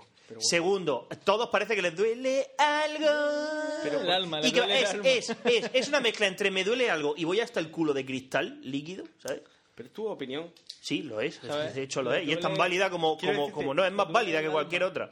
El alma. Que con la música pasa una, pasa una cosa muy graciosa, porque a mí me pasa. Que a uno le gusta y a otro no. Cuando algo no te gusta, todo te suena igual, porque yo, el rap, Todo soy igual. mejor que tú, follo más que tú, hop, yo, yo, y todo me suena igual. Pero por lo menos tiene un sentido, es decir, es ser mejor que alguien. No, esto es pasarlo mal y, y yo tenía una infancia traumática y entonces me invento No. una niña rubia que tiene poderes. Lo estuvimos discutiendo el otro día, no tiene nada que ver el videoclip con la, con la canción. Eso también tiene, eso también es una puta mierda. pues- Eh, pues sí, ¿sabes por qué? Porque Mira, había una mira, canción mira, socio. Mira. que sí, había una canción que yo escuchaba y me gustaba mucho. Yo pensaba que iba de una cosa y cuando vi el vídeo me di cuenta, ¿sabes, ¿sabes de qué iba? ¿De qué? De OVNI. Estaban hablando ahí del espacio y no sé qué. Yo pensaba que hablaban de otra cosa, pero en realidad no. Estaban hablando de que habían los marcianos. Quiero decirte que estuvimos hablando el otro día, Chepi y yo, que, claro, cuando es música, el típico rock californiano, este californiano, rock teen year, ¿no?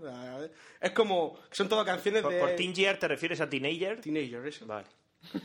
Yo- por saber. A lo mejor es que me estaba yo colando. pero- Bueno, pues eso, que, te, que es como más, ay, me, me echa un novio o me gusta una tía y no me quiere. Y estas Te canciones compro a tu novia. son más de, he tenido una novia, me ha dejado muy pu- la muy puta o la muy puta tenía novio y todas esas cosas. Sí, canciones de no te he pasado nada bueno en la vida. Claro, exactamente, de, de- de- de estar ahí en Getafe y, y puteado. te O sea, no solo estoy en Getafe, sino Hablando de Carlos Pudú, tenemos que poner canciones de Carlos Pudú.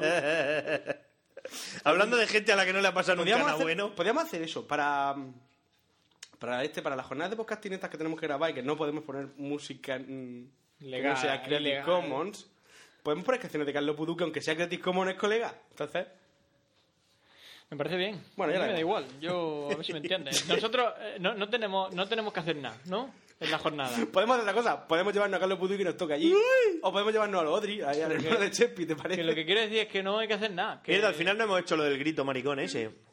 está por qué ahí. putada, vaya, que, que, no, que nosotros no tenemos que grabar ni nada. O sea, que No, nosotros no, no, nos no, sentamos no. allí ni y ya, los micros ni nada y ya está. aunque yo de ti me lo echaba al coche que luego pasa lo que pasa Y algún cable que otro suelto. luego siempre Sí, falta al final. No vas luego- salvando la vida Que no sé dónde... Pero, Yo iba a hablar de calaveras de cristal. Madre ¿Qué son las calaveras de cristal? Eso digo yo. ¿Qué son? Eso quisiera Para yo. aquellos que hayáis visto Indiana Jones 4, titulada como Indiana Jones y el reino de la calavera de cristal, si mal no recuerdo, ¿tiene algo que ver eso con lo que voy a hablar hoy? Son Dejémoslo calaveras, son de cristal. Sí, sí, o sea, Indiana Jones cogió la leyenda de las calaveras de cristal, que es la que yo voy a contar ahora. Y bueno, la destrozó. y cogió y hizo otra cosa. Y se metió en un. Que no me enseñe más fotos de bombardero, hostia. Decir, te cogió la leyenda y hizo lo que él quiso. Bueno, ¿qué son las calaveras de cristal? Hostia, espérate que aquí hay una muy buena. Espera, espera, que esta te va a hacer muchas gracias. Es un tío ¿Qué con son? bigote tirando una bomba con una mano. Hostia, ¿qué, qué cojones? No, eso quiero verlo. no, no lleva bigote, pero la verdad es que... Esto que primero Guerra Mundial. sí. Había un juego, había un juego que yo jugaba eh, cuando... Es como diciendo, a ver, Pepe, manténlo nivelado un poco. eh, Había un juego que yo jugaba que era la Pa' Primera tu Guerra puta Mundial, madre. Que era de la Primera Guerra Mundial y tenías que lanzar las bombas con la mano. Se veía la mano y tenías que ir con el ratón. Era Windows 95, tío. Y Era- todo Sí, lo que eso, es China, eso, pero no. del estilo del estilo del, del estilo del, del desperado no cómo se llamaba No, no, no, no, no, era 3D. Era Ah. como, no sé, como decirte, tú imagínate con, con la mano, con el ratón. era el Red Baron Que sé qué juego era. ¡Reparol! Bueno, calaveras de cristal. ¿Qué son las calaveras de cristal? Las ¿Qué calaveras de cristal eh, no son un mito. cómo se no llamaba son una leyenda. desperados balas no ¿cómo, Sí, era el... ¿cómo se llama ese juego el del Todo lo, oeste todo lo puedo borrar ya, ¿no? el del oeste Justiciero. justicieros Que balas salía el malo de los feos, de los que ladraban en el enterrador. Hostia, qué juego más bueno ese. De Dynamic Multimedia. Sí, sí, sí. Era un juegazo. ¿No te acordabas? Que te iba poniendo... Pa, pa, te iba poniendo... ay estás jodido o algo así te decía así Qué eh. juego más bueno. Genial, Yo no me lo pasé. Balas Era chungo, ¿eh? Era chungo. Bueno. Las calaveras de cristal no son un mito. Las Antes calaveras son físicas. Quien haya visitado... es de mierda. Quien haya visitado el British Museum ha podido ver una. mi padre creo que ha ido ¿Pero ha visto la calavera? No lo sé. Está en la sección Maya. Si, si la has visto, no te ha dicho Esta es nada. la sección, esta es la sección No me comentó Esta nada. es la sección Nuevo Chunga. Mundo, por así decirlo, que no, está- no es de Egipto y cosas. ¿Por qué? Porque las calaveras son, Chunga. evidentemente, de la, tier- de la cultura maya. ah o sea quiero decir y entonces en el resto de las culturas el que, lo que la piel que hay alrededor de lo que vamos a llamar no, cráneo como no estoy generalizando la palabra calavera como... ah ya no es que como has dicho Haciendo la idea de que unos tipos de la antigüedad cojan cristal, Cristal de cuarzo y- y- y se pongan a rascar y hagan una calavera. Eso, aunque voy a hablar de otras calaveras que se han encontrado a lo largo del mundo y que probablemente estén relacionadas con las mayas, las más importantes y las que dan pie a- calaveras artificiales no Sí, sí, siempre de cristal o similares. Eh, y que dan pie a la leyenda que terminaremos la, el, terminar el programa de ese- de- del que chupan los de los super sub No, los no de super submarines Bueno, eh, resulta que... Voy a, voy a contaros. En Mil. 1927... Por ejemplo. por ejemplo 1927. siglo un siglo Vale. Mitchell Hetchel... ese Mitchell Hetchel, que era un, un explorador de los de antes, era como Indiana Jones. Era el típico tío que cogía un montón de negros y le decía, seguidme, creo que el camino. era un, explorador, aquí. era un explorador de los de antes que se llevaba una cantidad de equipaje alucinante y entonces maltrataba a negros para que se lo llevaran Y decía, poneros a excavar aquí. Y excavaban y encontraban cosas, ¿no? pero lo hacía el tío con un palito de estos como los zahoríes o, o No por puro sé. instinto Magia pura. por tío. cojones Magia pura, chaval. aquí tiene que haber algo Eh, mapas del tesoro. Guay. Total que... con ¿Qué una diréis? X ¿Qué diréis? ¿Por qué es famoso este tío? ¿Porque encontró algo? No. no Porque él en las expediciones se llevaba a su hija. ¿Vale? ¿No? Y estaba en, en Belice, que, que es la Nicaragua inglesa, y estaba por allí la chavala. ¿Habéis visto Stargate? sí Eh, pues, ¿Habéis visto el principio de Stargate? Cuando la niña encuentra. Catherine Ah, Pues esto es lo mismo, o sea, está basado en eso. o sea Stargate la peli, sí. sí sí llega tu hija y Llega la niña que, y el día de su cumpleaños se encuentra una cosa. Mira, papá, lo que he encontrado. Mira, Entonces excavan los negros y sacan una calavera de cristal de cuarzo. Pero cuando me refiero a una calavera me refiero a lo que es el cráneo entero formado, ¿no? una, una bola, como una bola de bolas, pero con, con dientes por delante. Miento, sin dientes, porque la dentadura no estaba. La dentadura se encontró semanas después en la misma zona. La cabeza estaba como una especie de altarcillo y era una cabeza, pues, de. No sabría deciros, pero vamos, pesaba 5 kilos y es absolutamente lisa, perfecta, como la cabeza de Pepe, pero, pero de cristal, ¿no? Pepe el de ¿Viste el otro día lo de las caras y. y Sí, lo puse y lo compartí yo. peinado? Lo Sí, compartí yo. de-. Un Photoshop que han hecho. famosos, pero que les cambian la cara Por y ejemplo, la cabeza de, de, de este, de, de Di María con la, cabeza, con la cara de, de, De Pepe, Florentino. yo qué sé, o de Florentino así. Fernández. La cara de Raúl con el pelo de Puyol. Y es paranoico porque parecen humanos, pero no lo son. pero no lo son Bueno, entonces, esta calavera, cuando digo perfecta, me refiero a que es totalmente lisa, súper Lisica, pulida, lisica. lisica, Pulida. lisica, Como si le que hubieran. sí coño eh, totalmente que- pulida y, y, y eso. Y además, anatómicamente perfecta. Quiero decirte que no está un ojo a la virulé, ni, sino que es como si tuviese cogido un, un cráneo de humano y lo hubiese convertido en cristal. No, no, lo hubiese convertido en cristal, ¿no? De hecho, ya te digo, la mandíbula, los dientes están perfectos y encajan encajan y se mueven. y rollo. Bueno, esta, mm, esta calavera se llama la calavera del destino, eh, tiene ese nombre, y la actualmente la posee la familia Mitchell Hetchel, y es la calavera, por así decirlo, la, la más guay, la más conocida, la que más historia tiene, porque el resto de calaveras Son putas mierdas. no, no es que sean puta mierda, son distintas, pero que digamos que esta es como la primera que, aunque hay otras, aunque hay otras calaveras que se encontraron antes, esta es la primera que dio origen a todo el mito y a toda la leyenda, porque cuando cogieron la calavera lo primero que hicieron fue, eh, aparte de los negros, también se llevaba a gente de la zona, que eran los típicos, los típicos de la zona y Campesinos. Sí, para que le explicase más o menos, pues si te encontrabas una piedra, pues sí, con esto nos arrancábamos la espalda. Y Los antiguos. Pues cuando le enseñaron la calavera dijeron, Mi "Mm, abuelo". Sí, esto, esto sé yo lo que es. Siempre te lo voy a decir. Esto, Esto, es, esto es japonés. eh, lo utilizaban los antiguos chamanes como para conseguir energía y curar a las personas. Era como un centro de poder. Y además, ¿sabéis cómo lo pulieron? Utilizando arena, ¿no? O sea, ahí rascando con arena. Despacito, despacito. Un Despacito, día, con otro día. con paciencia. Otro día, otro, día, otro día. Así fue como lo consiguieron. Y eso, ahí está, las calaveras.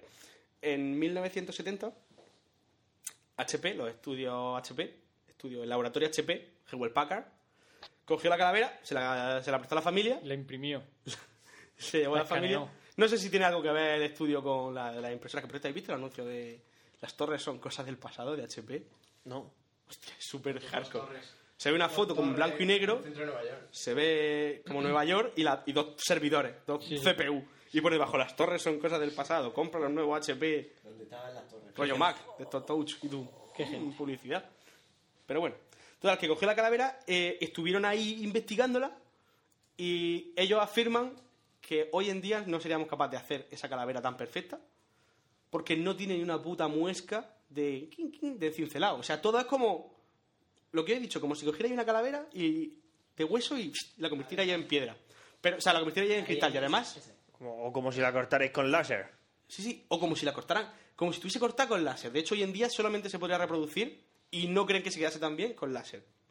Y estimaron que tardaron 300 años en hacerla, Con arena, ¿no? con arena, rascando. El- que un poco como, en fin, en...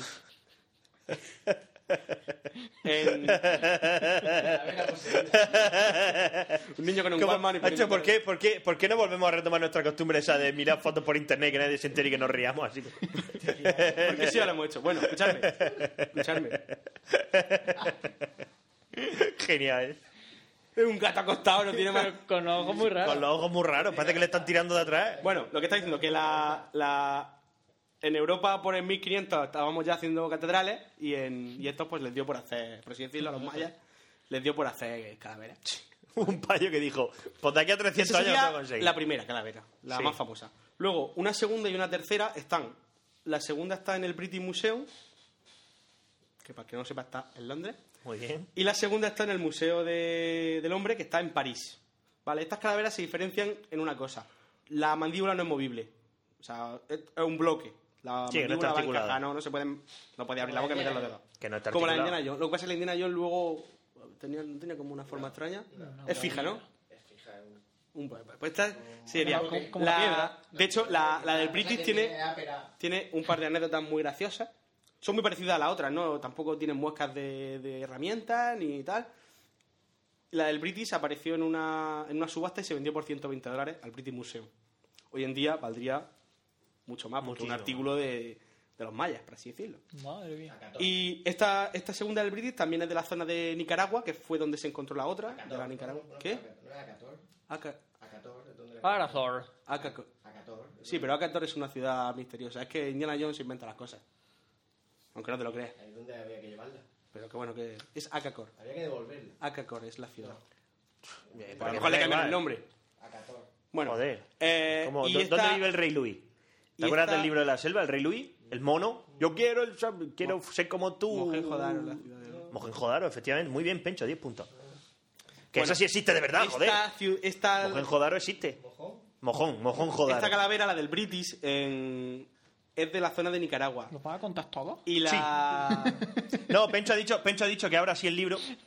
Señale con el dedo. Bueno, ¿qué ha salido? Venga, vamos a contar. Mira, Kawanishi, Kawanishi H8K. Es un hidroavión, qué guay. Vamos. Duarte. coño. ¿Qué? Esta calavera, Céntrate. que está de Nicaragua por cuarta vez, Sí. es de... Está también hecha en cristal, y el, cri- pero el cristal es ligeramente distinto. De Bohemia. Pero es que están hechas.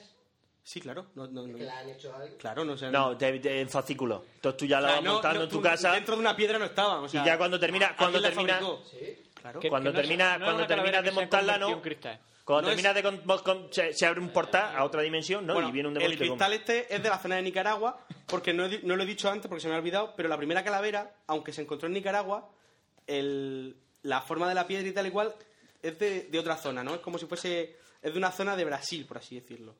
O sea, es como que... Y Brasil de la zona de Nicaragua está muy lejos. Es como que alguien ha cogido en Nicaragua un trozo de cristal de cuarzo, se lo ha llevado allí, o sea, en Brasil y... Y lo han unido. y lo, no, no, y lo han, y lo han pulido. Con arena, 300 años. Efectivamente. Cada Vale, día- y además cada tiene día un poquito. Un poquito, esta paciencia. del British tiene otra curiosidad y es que eh, durante años eh, los vigilantes del museo por la noche la tapan.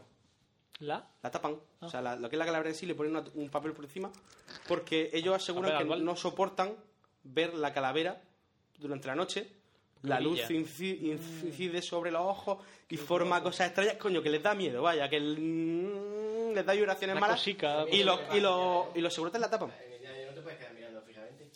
Sí, en Indiana Jones te puedes quedar mirando fijamente, pues.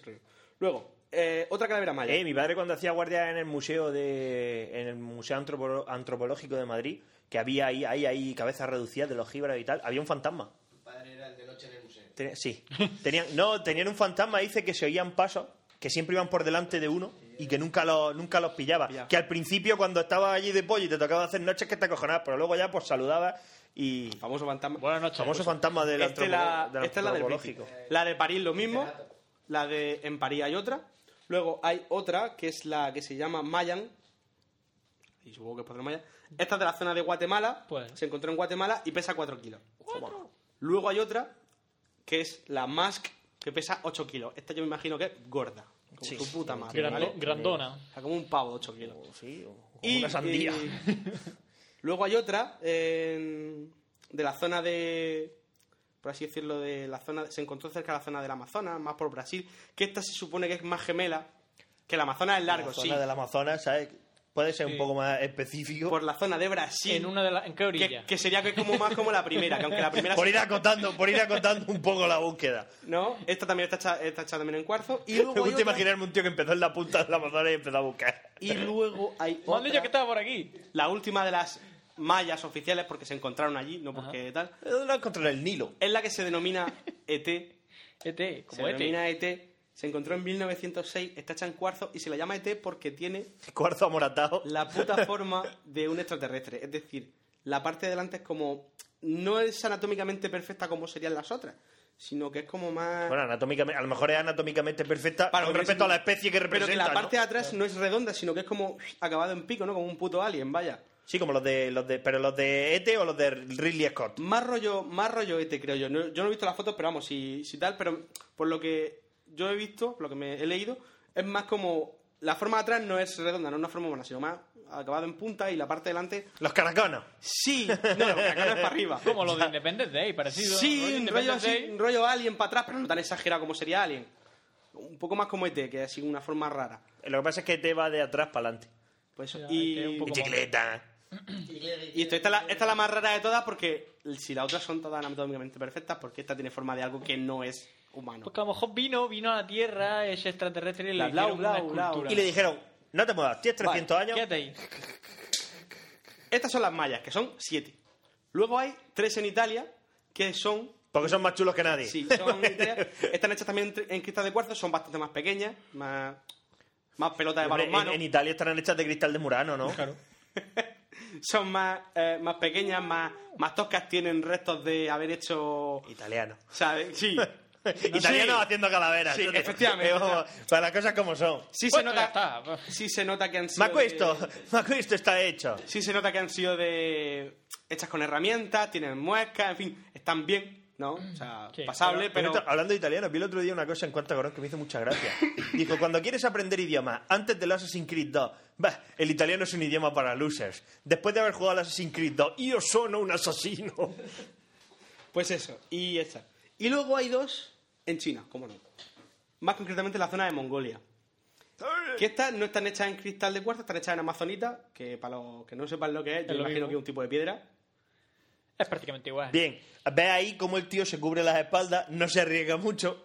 no puede ser metal porque Se no tendría gracia. De hecho, estas, estas son las que se encontraron antes de la de Mitchell Hedges, pero como son los chinos, los chinos son muy suyos para ellos, ellos encuentran las cosas, los esconden en un sitio, eh, están. Se encontraron hace 1800 y pico, 1870, 1880, las encontraron, tienen forma humana y la guardaron. No le dieron mayor importancia No le dieron pues, mayor bueno, Dijeron, pues, ¿para qué queremos esto si tenemos katana? Vale, los chinos no tienen Bueno, katana. Por allí, por aquella zona. tiene espada y kung fu. Es como decía, había un compañero de mi padre que decía, no, es que eh, eh, estas artes marciales, este arte marcial en concreto que se inventó en Japón, lo desarrollaron los campesinos para poder luchar contra los samuráis. Digo, y perdieron. Pero claro, tú ibas así, ¡oh! y entonces el samurái que iba con su armadura y con una katana que no es que sea una espada de una gran calidad, pero está afilada como si fuera una cuchilla de ¿Sabes cómo afeitar. la hacen, no? Con doblando. Si no, hay, lo hacen con dos tipos de acero para empezar porque no había acero suficiente. Cuanto más las doblan, cuanto más La parte de llevan, atrás, la parte más no. filo y más. Cuantas más veces doblas el acero o retuerces el acero, más duro es, pero más quebradizo es. Al ser duro, conserva el filo durante más tiempo, pero, pero el, el metal se vuelve quebradizo. Paco, será para lo de mañana de Madrid, pero. ¿El innombrable? Sí, No obstante, no obstante, las katanas se fabricaban como se fabrican porque había una carencia de acero de buena calidad. Tenían el bueno y el malo. Del malo parece ser que tenían mucho, no tenían mucho de ninguno. Eso sí, lo que te iba a decir, el tío va armado con una espada que corta como una cuchilla de afeitar y tú ¡uah! ya no tiene brazo. En, en- ¡Oh! en ya no tiene otro en brazo. One Piece, Zoro, que lleva tres katanas, Sí. parte edificio con las katanas. Vale, pero eso es mentira. Pero mola. Ya, ¿no? Sí, joder, mola, Sí, mola. pero- También cortaba, también cortaba tanques eh, eh, en la katana del samurái de Lupin. Y cortaba coches. Bueno, De hecho, hay un, hay un, hay un spoiler de One Piece. eh, Cuando se le rompe una de las espadas, entonces va a comprarse y dice, "Oh, ese te la vendo por 120 euros. Y dice, no, y le dice no la compres, está maldita. Así la coge y dice, "Hmm, maldita, me gusta. Y se la queda. dice, noto que está maldita. Dice, pero entonces no, porque aunque es famosa la katana y te la tienes que vender por un montón de dinero, al estar maldita, el tío lo que quiere es deshacerse, deshacerse, deshacerse de ella. Y le dice, bueno, ahora que sabes que es cara, te la tengo que cobrar al precio antes. Y dice, no, amigo, tengo la katana en la mano y me vas a comprar el me, precio. va a comprar, me la va a vender al precio que yo quiera. Muy bien. Vale, eh, más cosas de las calaveras, que estas son las- todas las que hay, ¿vale? Junto con las mongolas, las italianas y las de los mayas. Un antropólogo belga, el que Un- queráis, Uno. eh, hizo un estudio de la, de la, de la esta y se dio cuenta de una cosa muy, muy chula.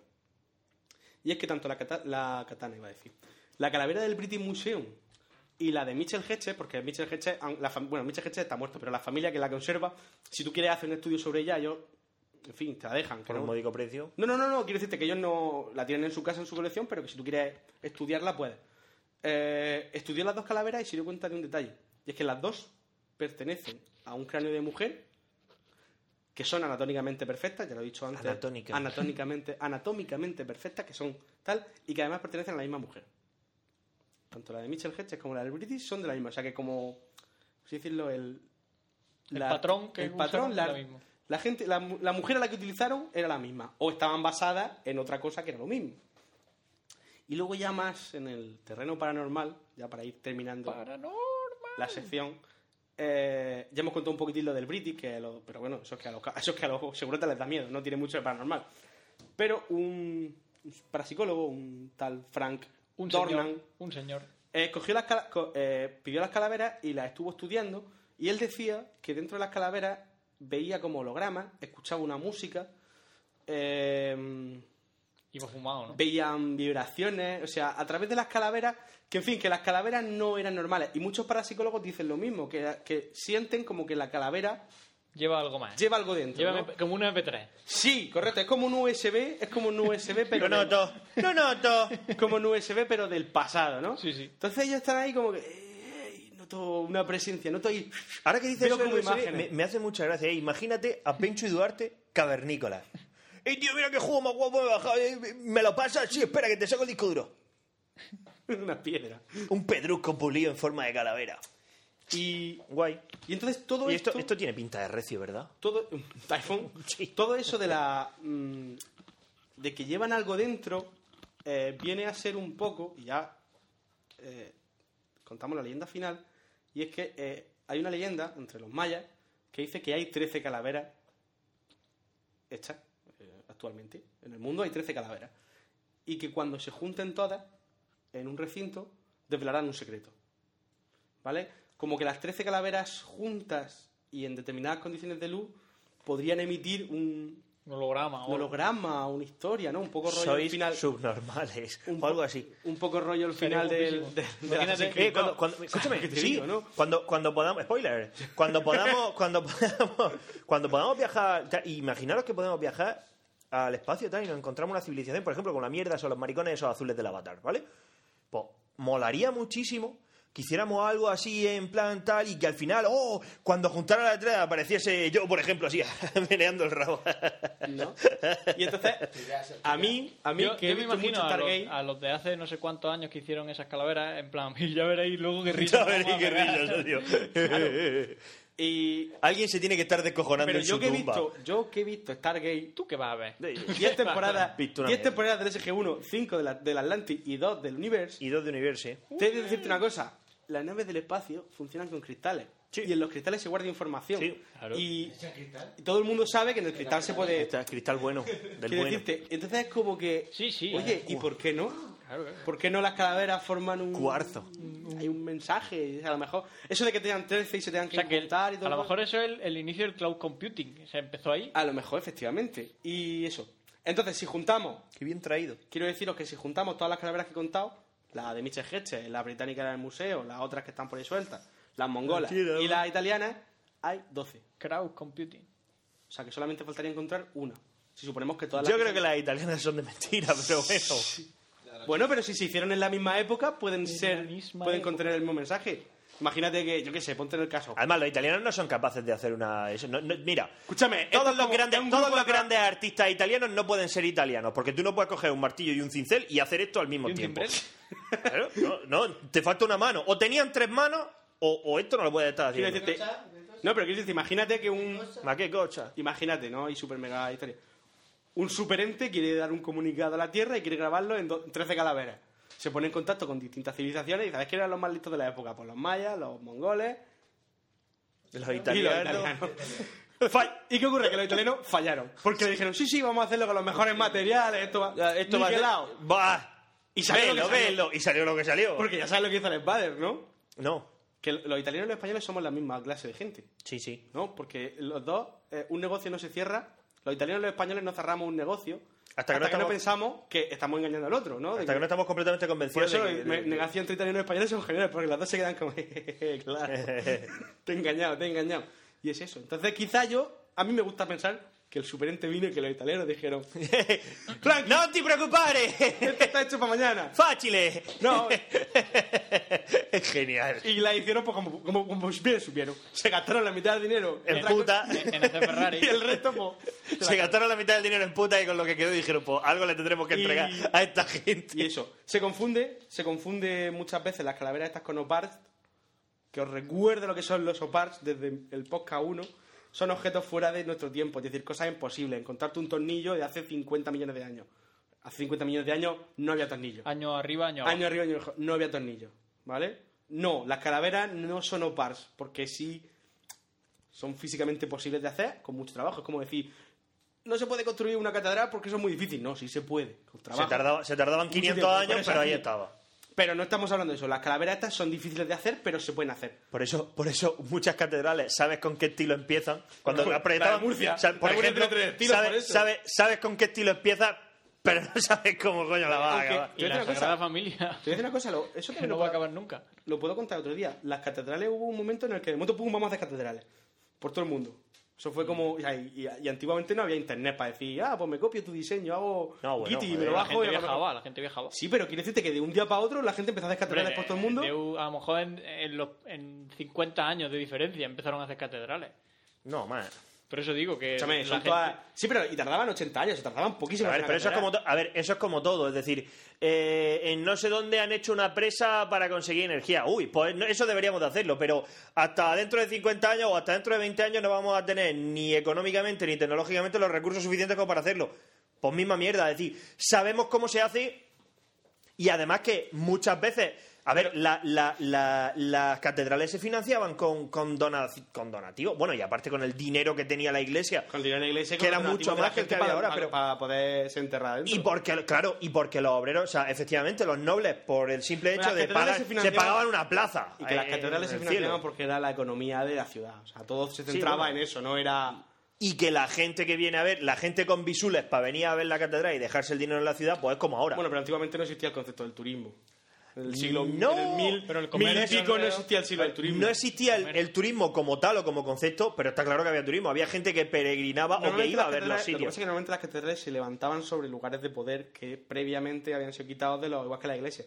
De, por ejemplo, si los paganos tenían aquí un culto a la diosa y no bueno, sé qué, pum, y iglesia encima, además y, y viva que San ade- Juan. claro y que además la, la función de las iglesias y de las grandes catedrales también era evangelizar a la mayor parte de la población que era analfabeta y a ti te mostraban primero cuando tú veías eso así de grande decías Dios qué grande Dios Sí, pero y también, y también era un poco el, eh, eso también es el cambio de la románica a la gótica, que la románica eran ahí como oscura y pequeña, y la gótica era uf, todo gigantesco y que, Hacia arriba. y que entrase más gente. para que se notara quién tenía duro Claro, y el rollo No, y que vertical. además todos los retablos, todas las mierdas están destinadas a evangelizar a gente que, primero, no sabía latín y, segundo, eran alfabetas, no sabía leer y escribir. Con lo cual, a ti te enseñaban cómo crucificaron a Jesús, eh, lo malo que es el Si no infierno. sabes, la Semana Santa eso, la Semana Santa era, vamos a sacar, porque la gente no viene a la iglesia, vamos a sacar a los cristos a la calle para que para enseñarles a la y gente. aquí en Murcia ya era, y además vamos a darles de comer. Ya. Que a, di- que, que a Animalico. diferencia de la romería, que la romería se sacan para pedir cosas, que en Murcia siempre funciona. Cuando sacan a la Virgen, llueve.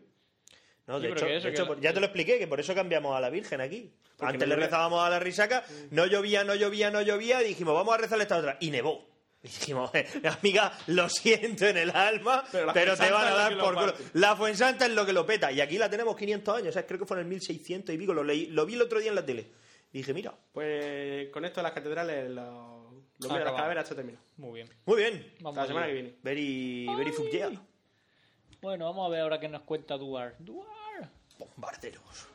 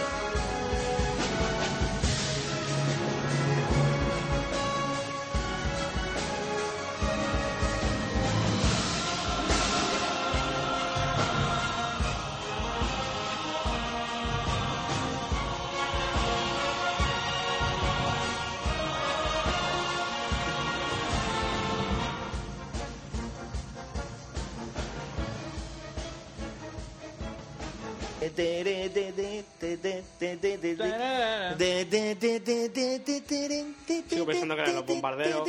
El S mejor. Los bombarderos. Pues sí, genial. No, pero esta, esta es del Metal Gear 3. ¿Dos? ¿Tres? Tres. Bueno, es que lo que había al principio de la canción era del 2 y luego se la peli. El, el 2, 3. Todavía estamos esperando a que Bruce Willis sea Solid Snake. No quiere, ¿no? No, no, no le pega. Básicamente. Bueno, a lo mejor el Solid Snake del 4 viejuno, así El con su bigote. una foto de la de sí. Mad Men, ¿sabes quién es? La repelirroja. Sí. La Cristina Hendrick, esa que tiene muchas tetas. Y se ve una Sale foto... La, la cabeza de Y de pronto se, se ve una foto de, de la, de la actriz con un escote muy prominente, para ti tiene muchas tetas, y de pronto de la, la teta derecha se convierte en la cabeza de Chuck. de, de Bruce Willis. De Bruce Willis, ¿eh? Y entonces te fijas, como sube y baja, y te fijas que en realidad siempre fue la, calva de, De, de Bruce Willis. de Bruce Willis, que no era una teta... Genial. Muy gracioso. Oye, por cierto, hablando de, de Bruce Willis y Chuck Norris, ¿sabéis que para los Mercenarios 2...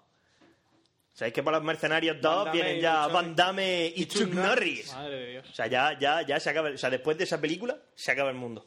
Yo, yo creo que sí. Mejor si la echan en diciembre de 2012, me lo creo. De, Expendable, de, de Expendables 2. Muy bien, los prescindibles. Genial, muy bien, pues bienvenidos una semana más aquí a mi sección coñazo, ¿vale? Eh, lo dicho, vamos a hablar de bombarderos. Tengo aquí el puto libro, que espero no tener que abrirlo mucho, ¿vale? Voy a ir contando... Te lo está abriendo durante mi sección y enseñándome fotos. ¿Te gusta lo que ves? en fin, esto es porno para aeronáuticos. Bien, vamos. porno, porno para aeronáuticos, chaval. Vamos, sí, cómo no. Vamos a empezar, voy a abrir, voy a abrir la sección eh, con, un, con una frasaza que ya, ya se le ha adelantado a mi primo esta mañana por, por Facebook. Le ha hecho un adelanto de Nua. Le he hecho un adelanto de Nua, sí. Oye, el tío le gusta Nua y ha metido ahí a sus colegas a Nua. Vinieron, vinieron a la fiestaca. Sí, sí, sí. Bien, pues la frase eh, está sacada del foro en el que yo suelo andar, que es de simulación aérea, se llama Escuadrón 69. Foro coche. Foro coche, sí. Es como un foro coche, pero Eh, para. pero, pero de aviones. Para Eh, aeronáutica. Porno aeronáutico, básicamente. Se llama Escuadrón 69 y hay un tipejo por ahí escribiendo, que no me acuerdo quién es, pero su firma, una de las frasazas de su firma, me, me hizo mucha gracia. Y es que, y me gustó mucho, y es que ponía que los pilotos de caza hacen películas y los de bombardero hacen historia. Hostia. Es una frasaza, pues es verdad. Si os fijáis, salvo la peli de Memphis Bell, ¿vale? Salvo la peli de Memphis Bell, no hay ninguna peli así de aviones en las que los protagonistas sean pilotos de bombardero. Si hay, alguna peli de Nola Gay. Broken Arrow. Vale. Son pilotos de bombardero, pero, pero es un bombardero a reacción, ¿sabes? Que ya no, ya parece que no es lo mismo y nada más que lo pilotando. No sé. No, no parece lo mismo, pero normalmente siempre, por ejemplo, ahora van a sacar, en enero sale la de Reptiles, la de Lucas, que es la de los pilotos negros, esto de la Segunda Guerra Mundial, pero los P-51 y se pintaban la- las colitorras de rojo, Me enseñaste el trailer. muy chulo, y negros haciendo maniobras y tal, y siempre mola, y sale Cuba Gooding Jr., obviamente. Como toda peli de negros que se Toda peli de negro que se precie tiene que tener a Cuba que Gooding un buen- De- a un- de- ¿Denzel Washington será también o no? No. De Creo. poquito podía hacer de capitán, de coronel, pero ya no de piloto joven. Ya, ya, ya. ¿Entiendes? Creo que Cuba, creo que Cuba Gooding Jr. tampoco hace ya de piloto joven, creo que saca una pipa ahí fumando en pipa y todo. Y cómo- Sí, explíqueselo. Dile que se traiga algo de comer. Sí, que no sea patata. Ah, pues ya está. Pues, pues sí, pues sí, sale Cuba Gooding Jr. y todo esto, pero son de caza. Sí, escoltan bombarderos y toda esa mierda, pero pilotos de caza. El principio de la serie de Taken son los, los extraterrestres se llevan un bombardero, un B-17, ¿vale? Como el Bell, ¿vale? Pero que normalmente suelen ser pilotos de caza. Tom Cruise que pilotaba. En Tocan. F-14, claro, en Top Gun, un F-16. sí. Subnormal. Y en la de. Águila de acero, un Y en F-16. el Triángulo de las Bermudas se perdieron también. Se perdieron cazas, no se perdieron bombarderos. Bombardero, ¿ves? Se pierde el F-117. No, y, y en el proyecto Filadelfia 2 se pierde un F-117 que lo coge Alemania. Pero el consigue- F-117 no es, ca- es caza también. No, es bombardero. Ah, el primero, el. El, el, este, el, el- el- que tiene forma de triángulo, que es más feo que Dios. ¿Sale aquí? Sí, claro que sale. Es un bombardero. Es como el B2, solo que en pequeño. ¿Lleva algún tipo de orden esto? No, eh, va por orden alfabético eh, eh, para cada país. Entonces se mezclan de la primera, de la segunda y moderna. Vale. Sí. Ah, mira aquí está. El F-117 es un bombardero. De hecho, solo puede llevar, en las bodegas internas solo puede llevar un par de bombas. No es como el B2, que puede llevar 80. claro que cada B2, cada B2 cuesta mil millones de dólares. Está, se paga, se, se paga como ¡A tocateja! Bueno, pues eh, aprovechando que ya hicimos nuestras secciones de aviación y mierdas de estas, pero yo también, ahí me metí yo un poco en ajo, porque no me gustan los bombarderos, me parecen de maricones. Es lento. Son lentos, son lentos y vulnerables, ¿vale? Eh, normalmente, pues yo también hablé de caza, solo hablé de caza, como mucho en la época moderna, pues creo que hablé del Stuka, que era bombardero en picado, ¿vale? Pero también era pequeño. Y en la época moderna, pues hablé de caza bombardero, F-18. Pero no hablé de bombarderos propiamente dicho. Bien, pues los bombarderos han tenido un papel en la historia bastante, bastante significativo, ¿vale? De hecho, eh, lo primero en lo que se pensó cuando alguien tenía un avión en la- cuando alguien tuvo un avión en las manos, cuando el primer militar tuvo un avión en las manos, en lo primero en lo que se pensó fue en bombardear, no en combatir en el aire. Lo que pasa es que los exploradores al final pues tuvieron que armarlo y se convirtieron en los primeros cazas, ¿vale? Cuya misión era derribar otros cazas y derribar bombarderos, ¿vale? Derribar los famosos cepelines, que fueron las primeras máquinas que se utilizaron. No fueron las primeras máquinas que se utilizaron para bombardear, pero sí que fue una de las primeras ideas que tuvieron los alemanes para bombardear. ¿De acuerdo? Entonces, lo dicho, desde que se inventa el avión, en cuanto un militar le pone las manos encima, dijo, "Mm, esto, si esto, de bomba, tiro. esto lo tiro, llego a donde está el enemigo, ¿vale? Y, y puedo hacer pupa. La verdad es que los primeros bombardeos fueron un poco tristes porque era un tío así a mano. Incluso eh, en los primeros, los primeros indicios de sofisticación fue eh, quitar así un perno, ¿sabes? Atarlo, o atarlos con cuerda y soltar una cuerda y que la bomba cayera. Claro, esto tenía un problema y es que había que calcular a ojímetro. Y cuando vas volando a mil metros de altura, va a ojímetro, que sí, que no eran muy rápidos, pero pff, cuesta trabajo. ¿Vale? Sí, hoy en día lo que se hace es lanzar muchas y encima pues, con precisión, ¿no? No, bueno, hoy en día lo de lanzar muchas, ahora mismo, tal y como está, ahora hablaré de eso. Spoiler. Hablaré de eso porque ahora mismo, hoy en día, en enfrentamientos asimétricos contra los talibanes, que se esconden en cabañas, ¿vale? Que no tienen, a ver, no tienen bases, no estamos hablando de bombardear bases, ni de bombardear fábricas, ni de... Segunda Guerra Mundial. Claro, no, o, o guerra de Irak como guerra tal cual, es decir, como guerra contra un ejército regular. Es decir, no estamos hablando de lo que ahora se llama enfrentamiento asimétrico. Es decir, eh, ahora la misión es de, de contrainsurgencia, ¿vale? He oído un berrío. Sí, un berrío el para casa. Sí, llamando Qué grandes, llamando al Serrano, supongo. Pues eso, es decir, no son grandes bombardeos porque no hay, es decir, los talibanes no tienen grandes aeródromos, no tienen grandes concentraciones de tropas, no tienen, ¿de acuerdo? Pues si la guerra con los talibanes ya se terminó. Sí, qué lástima. Eh, en Yo vi ahí- Afganistán sigue habiendo guerra. Yo vi, yo vi a George Bush montado en un... Esquivando, esquivando un zapato, ¿no? en un zapato. Yo vi a George Bush montado en un avión, en un barco diciendo hemos ganado la guerra. Sí, pero porque. A ver, no. Si la guerra se ganó.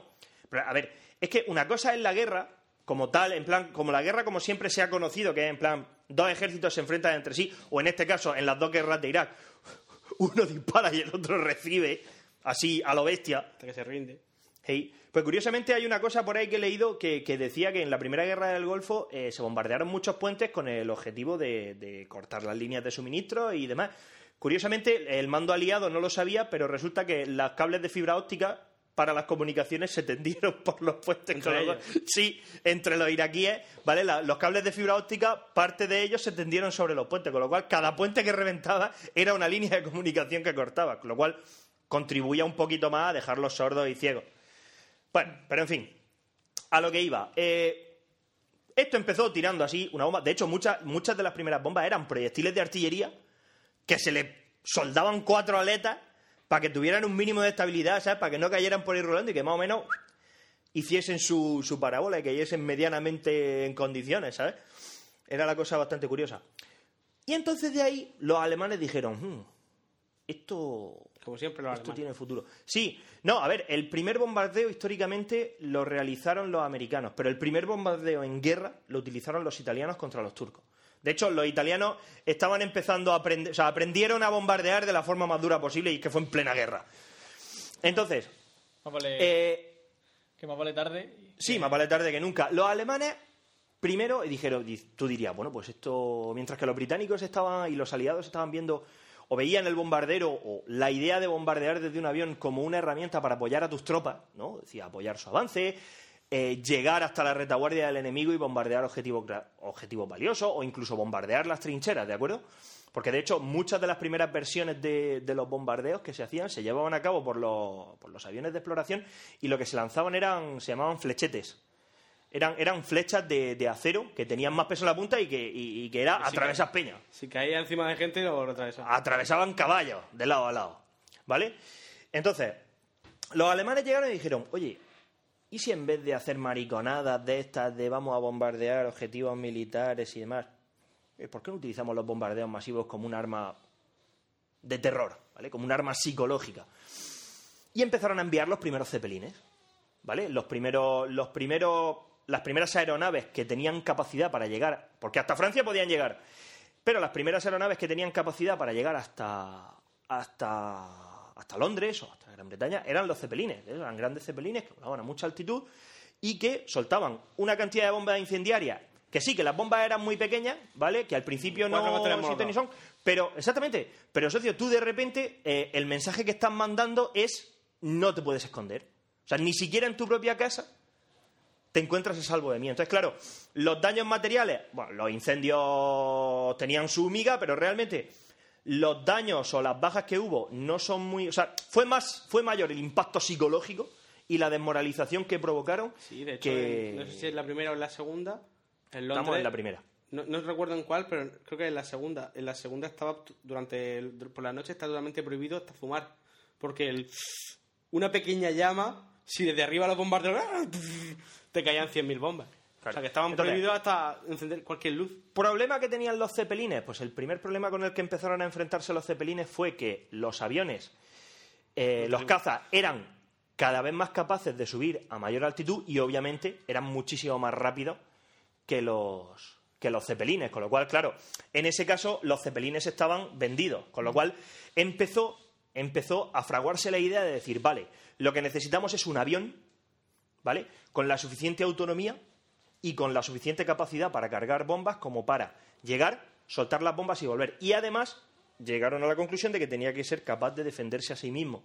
Con lo cual allá los bombarderos, pues los, los bombarderos empezaron a ser cada vez más grandes, a tener estructuras más grandes, a poder llevar cada vez más peso y a llegar cada vez a distancias más lejanas. Y siempre, por supuesto, artillados. Siempre había, por ejemplo, los bombarderos tenían tripulaciones de dos, tres, cuatro personas con bañerotes así, agujeros en el casco, con un tío disparando una ametralladora para defenderlos de los cazas. Aparte de tener la propia aviación para defenderlos, para hacer de escolta. El problema es que, claro, los cazas no tenían tanto alcance como los bombarderos. Entonces, claro, llegaba un momento en el que los cazas sí te podían escoltar, pero podían hacer dos maniobras y se quedaban sin combustible como mucho. Entonces, claro, tenían que darse la vuelta y volver porque era eso o te caías. No, no tenía más misterio. Entonces, eh, los bombarderos más famosos, el primer bombardero que se diseñó como tal fue el Voisin francés, que, pues sí, podía llevar una, podía llevar una carga. El primero tenía un motor de 70 caballos y podía llevar una carga de 60 kilos de bombas. O sea, una puta mierda.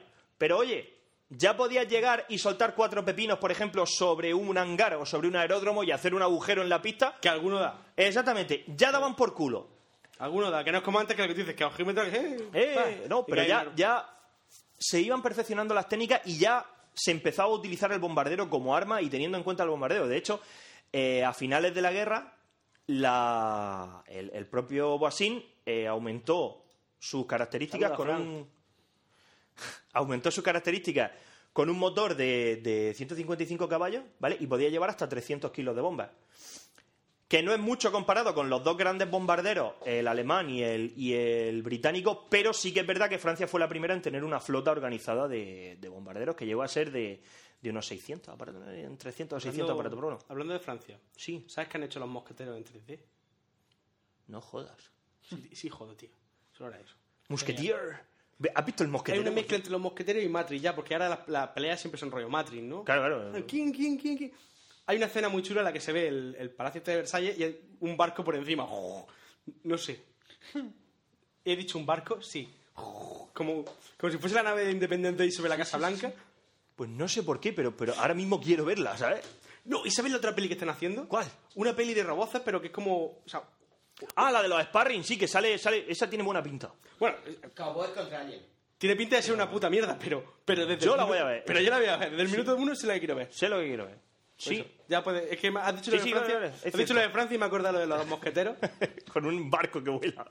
sí, sí, sí, algo muy raro. Fuck yeah. Vale, pues los dos bombarderos más famosos, por lo menos para mi entender, son el Gotha alemán, que fue el primer bombardero, el Gotha alemán, G-O-T-H-A, el Gotha alemán fue el primer bombardero de los alemanes que era capaz de llegar hasta Londres. De hecho, eh, los primeros bombardeos, el primer bombardeo que se hizo fue sobre un pueblecillo de la costa, ¿vale? Porque no Y llegaban. Consiguieron, sí, sí, llegaban, pero primero la prueba. A ver, Londres, después de los cepelines, como tú comprenderás, no era un objetivo fácil porque estaba bastante bien defendida. ¿Vale? Entonces, para probar, bombardearon ese pueblo y lanzaron otro mensaje. Es decir, eh, esto es más rápido que los cepelines, es más preciso que los cepelines y podemos seguir llamando a vuestra puerta. ¿Vale? Es decir, es que los franceses, o sea, perdón, es que lo- los alemanes lo, lo- utilizaban como un arma psicológica, como un arma para el terror. Los británicos también, pero los británicos lo utilizaban eh, principalmente como arma táctica y solo lo utilizaban como arma de represalia si consideraban que el enemigo se había pasado de la raya. Sí. ¿De acuerdo? Pero no hacían, o sea, su, su concepción, tanto franceses como británicos, no tenían. O sea, el bombardero era como un arma más, ¿vale? Un arma más de- de- del arsenal. ¿De acuerdo? Entonces, lo- el, el británico era el Harley Page, que empezó siendo el 0100 y acabó con el 0400 en 1916, que podía llevar mil kilos de bombas. Y el Gotha también. que ya estamos hablando de, de una tonelada de explosivos.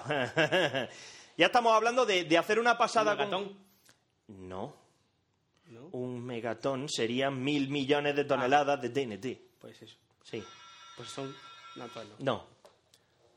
Es una tonelada de explosivos, hostia, ya está, no tiene más.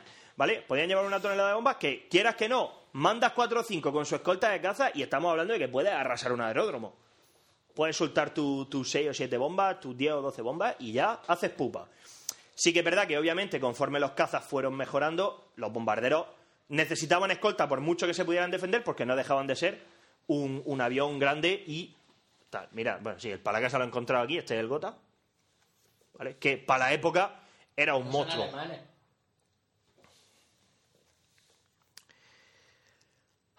Gota G5. Eh, debido a los inesperados y bombardeos sobre el 1917, el desarrollo de esta serie de bombardeos se inició en 1915 con el Gota G2, que entró en servicio en el frente oriental en otoño de 1916. Esto no lo está leyendo, en realidad lo sabe, lo está haciendo de memoria. Está él recitándose a sí mismo. El Gota es alemán. Aunque ahí no lo diga. No, no, sí, el Gota es alemán, joder. Aunque ahí saca la bandera de Holanda, que mata. ¿Vale? Ahora, ¿Cuándo han hecho los holandeses un avión? antes de seguir antes de seguir con antes de seguir con esto de los bombarderos un detalle que se me ha olvidado y es que eh, he dicho que el primer bombardero diseñado como tal fue ese eh, no es del todo cierto el primer bombardero que se utilizó en la guerra como tal fue el Boising Muy buena Serrano. ¿qué pasa Serrano? Buenas noches. fue el Boising ¿Has tenido algo para comer? Estamos muertos de hambre. pero un pollo, ¿no? Un pollo. El primer bombardero, el, el primer payo que diseñó bombardero fue curiosamente el primer payo que después de la Segunda Guerra Mundial diseñó el primer helicóptero que funcionaba en condiciones. Sikorsky. Para que veas. Igor Sikorsky. Un ruso. ruso. Como siempre. Bombardero, bastante vacilón, que se llamaba Ilya, no sé, o sea, Kenko, se llamaba el bombardero, y era la hostia de grande, y machacó el frente oriental, machacó en el frente oriental a los, a los prusianos y a toda esa mierda de gente. Búscalo por ahí, el de Sikorsky al principio. Igor Sikorsky, no, el Gota es alemán. Aunque ahí diga que es holandés. Sí. no, es alemán, hostia, hacerme caso. Que sí. Igor Sikorsky es el Ilya Nosenchenko, no sé, es uno. Bueno, total, ¿qué pasó al final? Total, ¿qué pasó al final? Porque la, la Primera Guerra Mundial fue eh, en tierra totalmente ridícula, pero en el aire fue una época de grandes avances, en un lapso de cuatro o cinco años, los que se avanzó muchísimo en la aviación. En, la, en tierra ya sabéis que la táctica estrella era mandar masas de gente contra la ametralladora y pues, morían todos. ¿no? Pero dices tú, claro, los generales pensaban, coño, en algún momento se les tiene que acabar la munición. Y lanzarse gas mostaza. Sí, hiperita también, también molaba. Y cloro, cloro, cloro, algún derivado cachondo del cloro y la hiperita, que te abrasaba los pulmones y toda esa mierda. Luego ya en la Segunda Guerra Mundial, como tenían potencia de fuego para hacerte picadillo, pues no se gastaban dinero. Dijeron, pues vamos a prohibir las armas químicas. Pff, pues vale. ¿Sabes? Pero vamos, el efecto era prácticamente el mismo. ¿Bien? Entonces, ahí en el periodo de entreguerras, como ya no, no necesitabas soluciones rápidas porque, o en ese pequeño periodo no necesitabas soluciones rápidas, ya la aviación como que empezó a mejorar como muchísimo, ¿no? Cada vez había motores más potentes, los aviones eran de acero y demás. Y entonces llegamos a la época de la Segunda Guerra Mundial. No, este es el, el Ilyushin, este es el Sturmovik, este no es el que yo busco, hostias. Copón, déjame tranquilo. Es, es- es un inútil. Primera Guerra Mundial, joder. Fuck. Aquí podemos estar toda la noche. Eh, Pues no es gordo el libro ni nada. Aquí. Ilia es Ilia gordo. Morumez. No es gordo ni Ilia Morumez. 190 caballos, copón. Menos que mi coche. No, más que mi coche. Más que tu coche, socio. Y mira, estaba, vamos, se 60. estaba hecho de madera. Me ha llevado un invernadero. ¿eh? 60 caballos más que mi coche. Ahí lo llevo. Sí. Qué práctico. ¿verdad? En el aire. Seguro que hay alguna altitud a la que puedes conseguir una- un, un grado óptimo de crecimiento. Sí. Seguro. La floración es mejor a 2000 metros. ¿Verdad? Siempre pensando. ¿La coca no se masca para subir así alto? Total. Nua dando clase de drogas, chicos. ¿Quieres fabricar tu propia droga? Escucha, Nua. Bien. Entonces, llegamos a la Segunda Guerra Mundial. ¡Buah! Bombarderos cada vez más grandes, más lejanos, Pintados de verde. pintados de verde, presurizados los americanos. Y aquí tenemos varios tipos de bombarderos famosos. Por ejemplo, eh, los Heinkel, los H-111, fueron los que utilizaron los alemanes al principio, en la Legión Cóndor para bombardear Guernica, que no era, no era un bombardero, o sea, no era un objetivo estratégico, para nada, pero dijeron, oye, ¿y si empezamos a lanzar munición incendiaria durante toda una noche sobre una población? Bueno, pues Guernica quedó totalmente arrasada y demostraron que mientras que todos los países del mundo eh, estaban empezando a plantearse eh, el uso de nuevo, o el nuevo uso que se le podía dar a los nuevos bombarderos como, como arma, los alemanes ya lo estaban probando en España, ¿vale? Con toda la mierda de la Legión Cóndor, eh, los Stuka, los Heinkel 111 y los, y los Junkers, los Ju-88. Le hicieron todo un montón que se dice. Sí.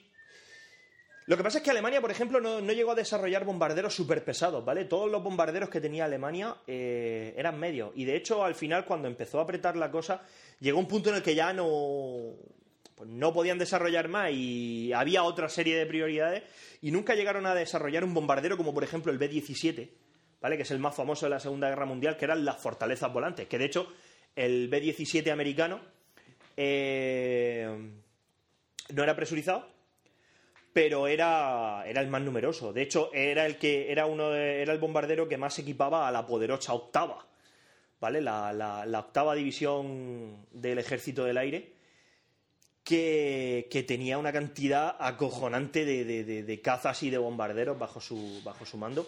Y que fueron, obviamente, los que más bajas tuvieron, porque fueron los que más combatieron, y los que mayor número de misiones llevaron a cabo sobre, sobre territorio alemán, sobre la Francia ocupada y sobre, y sobre Alemania. Entonces, tenemos a los alemanes que, por ejemplo, los alemanes innovaron muchísimo en- con respecto a la navegación, porque lo- los alemanes, su- sus pilotos automáticos, los pilotos automáticos de los alemanes no se limitaban a, a mantener actitud, sino que podían seguir el rumbo de las radiobalizas, ¿vale? Los alemanes desplegaron un montonazo de radiobalizas y mientras que no saliera o mientras que estabas en tu propio territorio, el avión iba solo. E incluso si a donde tenías que bombardear llegaba la, la, señal. la señal del radiofaro, te guiaba hasta el punto de bombardeo. Y era genial porque te daba una ventaja en condiciones meteorológicas adversas en las que no sabes, no puedes ver con claridad el objetivo, vale, a lo mejor no puedes conseguir una gran precisión, pero por lo menos puedes soltar. Y si mandas una formación gigante de bombarderos, ¿vale? Entonces, alguna caerá en su sitio.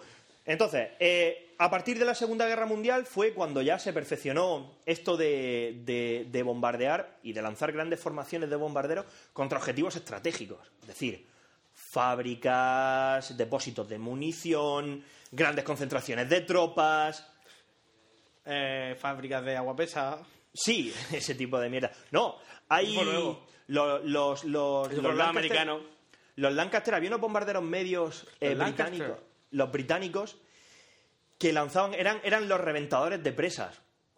Para destruir las presas hidroeléctricas de, de- de los alemanes, tenían que ir volando bajo a una velocidad exacta de 360 y pico kilómetros por hora. Tenían que lanzar unas las bombas, tenían que lanzarlas a una altitud exacta y a una distancia exacta que permitía un error de unos 6 grados, me parece, en, en el rumbo. Y lo que hacían era que la bomba, a- al tirarla exactamente así, la bomba lo que iba era rodando por el agua, es decir, como cuando tiras una, una piedra, se iba rodando por el agua, chu, chu, ¡pa! hasta que daba contra la presa abajo. y hacía un burejo abajo y entonces eh, reventaba la presa y así la destruían. Lo que pasa es que, claro, normalmente las presas son eh, objetivos de, eran objetivos de alto valor estratégico, entonces, claro, estaban muy fuertemente defendidas y la cantidad de bajas que tuvieron estos payos, con un par de cojones como toros. Un poco, un poco lo de Star Wars, ¿no? Sí, meterte en la trench y utilizar la fuerza. Había que utilizar la fuerza. Pero, pero destruyeron una cantidad bastante grande de presas, eso sí, a un alto precio. Entonces, claro, eh, todo es mejor, eh, la tecnología es mucho mejor y los bombarderos siguen siendo grandes bichos bastante vulnerables y aunque estaban erizados de ametralladoras, advierto que no es fácil atinarle a un caza que viene durante un segundo, te suelta la marimorena, ¡boom! Y que es mucho más rápido que tú. Entonces, claro, los bombarderos seguían necesitando escolta. Cuanto más lejos te lleves la misión de bombardeo, tienes un problema, y es que los escoltas no pueden seguirte. O sea, pueden seguirte hasta un determinado momento, y si te consiguen seguir, llegan con el combustible justo de alejar un poco a cuatro moscones y darse la vuelta porque se caen. Y de hecho, eh, los alemanes con los bombarderos medios siempre tuvieron ese gran problema, y es que no, no les llegaba el combustible, mientras que los B-17 americanos que había en Gran Bretaña eran más grandes, tenían más autonomía y además eh, a, partir del, a partir del 44 estaban defendidos, escoltados por los P-51D, que es, para mi gusto, el mejor caza de la Segunda Guerra Mundial, de hélice. Y es que tenía una autonomía, macho, que llegaba, eh, eh, te escoltaba llegaba contigo, derribaba cinco cazas, llevaba, algunos llevaban cohetes porque dice, oye, si queda algo para bombardear por él, ya lo bombardeamos nosotros. Hacía cuatro piruetas, te enseñaba el culo, volvía y todo con un depósito de gasolina, ¿sabes lo que te digo? Que era una jodida maravilla. Además era el más rápido, además era el más ágil, en fin. No sé si lo dije el otro día, pero es... Además es que es bonito por fuera, o sea, tú lo ves y es, es una tía buena, ¿no? Una tía buena que está en una fiesta llena de cardos. O sea, está buena, sabe que está buena, tú sabes que está buena y ella sabe que tú lo sabes. ¿De acuerdo? ríe- se ríe de ti, se va. Se ríe de ti, se va, ¿sabes? O sea, era genial. Y el único avión que podía hacerle frente, técnicamente hablamos, ¿de acuerdo? Es decir, ¿algún BF-109 derribó algún P-51? Seguramente sí, y mucho, ¿vale? También dependía mucho del piloto, pero en características, el único avión que podía igualarlo, y no lo igualaba del todo, era el F-190, el Focke Wulf, que es otro avión que me encanta, pero que no se utilizó tanto como el 109. Pero que son cazas y estamos... Que son cazas y saltan bien, bien, bien, bien, Pencho. Buena, buena. Entonces buena ya hemos terminado los tema. Estamos No. hablando de bombarderos. No, no, no, no, no, Que todavía no. no, has contado ni lo del Memphis ni lo de... Es verdad, vale, bien. Entonces, bombarderos famosos de la Segunda Guerra. Mundial. ¿Qué? Yo tengo hambre. No, Hay si espérame, es que Voy, se ponen caza y como le gustan los cazas, pues... y, luego está el de gaviota y luego el, el Sí, Stuka, el alemán. el otro. Bueno, has sido un bombardero. Entonces, eh, famosos de la Segunda Guerra Mundial. Tenemos el B-17, que de entre todos los B-17 son el más famoso. Los famosos alemanes ya lo he dicho. El más famoso es el Memphis Belle. ¿Por qué es famoso el Memphis Belle y por qué se hizo una película del Memphis Belle? Bien, pues porque las tripulaciones de bombarderos se licenciaban eh, después de haber terminado su vigésimo cuarta misión. Vigésimo cuarta o vigésimo quinta. 24 para los de la ESO, ¿no? 24 palos de la ESO. ¿Vale? Es decir, tú, tu contrato, tu contrato como piloto o como tripulante de bombardero 24. era. Tú, tú, tú, tú. Podrías haber dicho 23 y te hubieras quedado... Haces, ya, me hubiera quedado a gusto. Haces 24 misiones y si vuelves vivo, te vuelves a tu casa. ¿Vale? Bien, pues la tripulación del Memphis Belle fue la primera que, que consiguió cumplir sus 24 misiones y consiguió ser licenciada y los mandaron a casa a vender bonos de guerra, que, cada- era lo que se hacía con esa gente. Que cada, cada misión que volvían tenían 8.000 agujeros. Sí, no, bueno, esa es otra. Eh, los bombarderos en la Segunda Guerra Mundial volvían como coladores. Lo que pasa es que eran tan difíciles de derribar porque la mayor parte del espacio por dentro es vacío. Es decir, como no están presurizados y como no, no es como ahora, que aparte de que los calibres y que la munición es mucho más sofisticada y si demás, te pega un y con misilazo, cuatro castañazos te parten un ala o de un misilazo te parten en dos. Lo que ocurría antes es que como el calibre no era suficiente como para destruir, salvo que dieras en un sitio concreto, como para destruir el armazón o poner en peligro la, la- Sí, la ala, la integridad estructural, ¿vale? La cola... Sí, pero tú disparabas a la cola, tú disparabas al fuselaje y sí, podías matar a algún artillero, lo que fuera, pero lo más probable era que no le dieras a nada, es decir, que atravesases el aire. No obstante, pues se ponía remedio a eso haciendo combinaciones de munición perforante, explosiva, eh, incendiaria. ¿De acuerdo? Por ejemplo, la incendiaria al disparar en las alas, porque los tanques principales de combustible suelen estar en las alas, demás. Pues, en fin, ese tipo de cosas. Pero era extremadamente difícil joder un bombardero. Porque era espacio vacío. Normalmente intentabas apuntar, pero claro, tampoco puedes apuntar con mucha precisión porque te están disparando. Tú apuntas, vas a toda hostia, sueltas una ráfaga y te das la vuelta porque como estés más de un segundo, ya sabes que como te enfilen, te revientan. y el caza, caza- el caza es mucho más débil. Y además, como vas de morros, corres el riesgo de que te den en el motor o de que te atraviesen el cuello de un balazo. ¿Vale? No obstante, se perdieron muchos bombarderos debido al fuego intenso y a la artillería, porque Y también porque les disparan desde abajo, que de Sí, bueno. abajo si disparaban bombas. Una la, artillería. la artillería antiaérea ya era explosiva, es decir, la metralla también, también daba por Las culo. famosas imágenes de pu, pu, pu, pu, en las bolas negras. Sí, las bolas negras esas que se ven en las Y películas con los bombarderos, pues esa es la antiaérea, eran pepinazos del 40 que explotaban, o del 88 que explotaban en el aire. Y bueno, entonces había... Memphis tal- Belle. entonces, el Memphis Belle es uno de los ¿Llevaba famosos... a una tipa? ¿Eh? Sí, a la bella de Memphis, que era una novia de la novia del piloto. No sé si era la novia del piloto o una novia que había tenido en, Memphis. Tío, era de Memphis. Y la peli está muy bien, recomendada para todos. Sale Sam, Sa- sale Sam, el actor que hace de Sam en El Señor de los Anillos. Está muy bien la peli. La peli, la verdad es que está extremadamente chula. Y, nada, eh, cada vez iban siendo más sofisticados los instrumentos de bombardeo la- las miras. eh, sí que es verdad que era un poco coñazo porque el propio bombardero, el bombardero, valga la redundancia, tenía que, tenía que programar la espoleta, si quería que explotara por contactos, si que no sé qué. Es un coñazo. Pero, por ejemplo, la- el sistema de guiado tú lo ponías, eh, establecías la velocidad y el rumbo y tú eh, mantenías el- la mira sobre el objetivo. Entonces, la propia mira se iba manteniendo sobre el objetivo hasta que en la propia computadora de a bordo, ¿vale? Hasta que la calculadora te daba la señal para que bombardeara. Entonces, claro, si el piloto hacía muchas cabriolas, le tenías que decir, socio, cálmate, porque cada cambio de, velocidad, de altitud o de rumbo, tú tenías que, tenías que ajustarlo. Tu cometido era mantener el punto de mira sobre el objetivo hasta que se te encendiera la luz verde que te daba. Y claro, las bombas las tenías que armar a mano. Es decir, tú tienes la bodega de las bombas, pero la bodega de las bombas entre medias había un pasillo por donde pasa la tripulación, ¿vale? Y ahí hay un tío ajustando las espoletas y, demás. Pero esos bombarderos, pues ya te digo, eh, estaban muy limitados por la visibilidad sobre el objetivo, ¿vale? Es decir, la precisión dependía de la visibilidad, de las condiciones, de que te estaban disparando con todo lo que tenían. Y pues se fueron, como ya he dicho, con los alemanes se fueron introduciendo unas mejoras como el guiado por radio faro que te podía guiar incluso hasta tu, hasta tu objetivo. Incluso el Stuka se podía programar por si, como ibas tan rápido, por si perdías el sentido para que el avión recuperase el picado automáticamente. Que parece que no, nos, nos creemos que en la Segunda Guerra Mundial lo hacían todo ojímetro, pero no te creas porque aquello... Quieras que no, cuando vas volando, si te ayudan un poco, mejor. Exactamente. Y el otro famoso que es también americano es el B-29, el Enola Gay. El Enola Gay eh, tristemente famoso por ser el primer bombardero atómico. Era el bombardero más avanzado en su momento, era presurizado y toda esa mierda. Y fue el bombardero que lanzó, que lanzó la bomba de Little Hiroshima Boy, la bomba de Hiroshima de Nagasaki. Eh, no, creo que solo la de Hiroshima. No estoy seguro. Sí, solo la de Hiroshima. Little Boy. Y bueno, soltaron el pepinazo y a el famoso Dios mío que hemos hecho pues, por, por reventar una ciudad.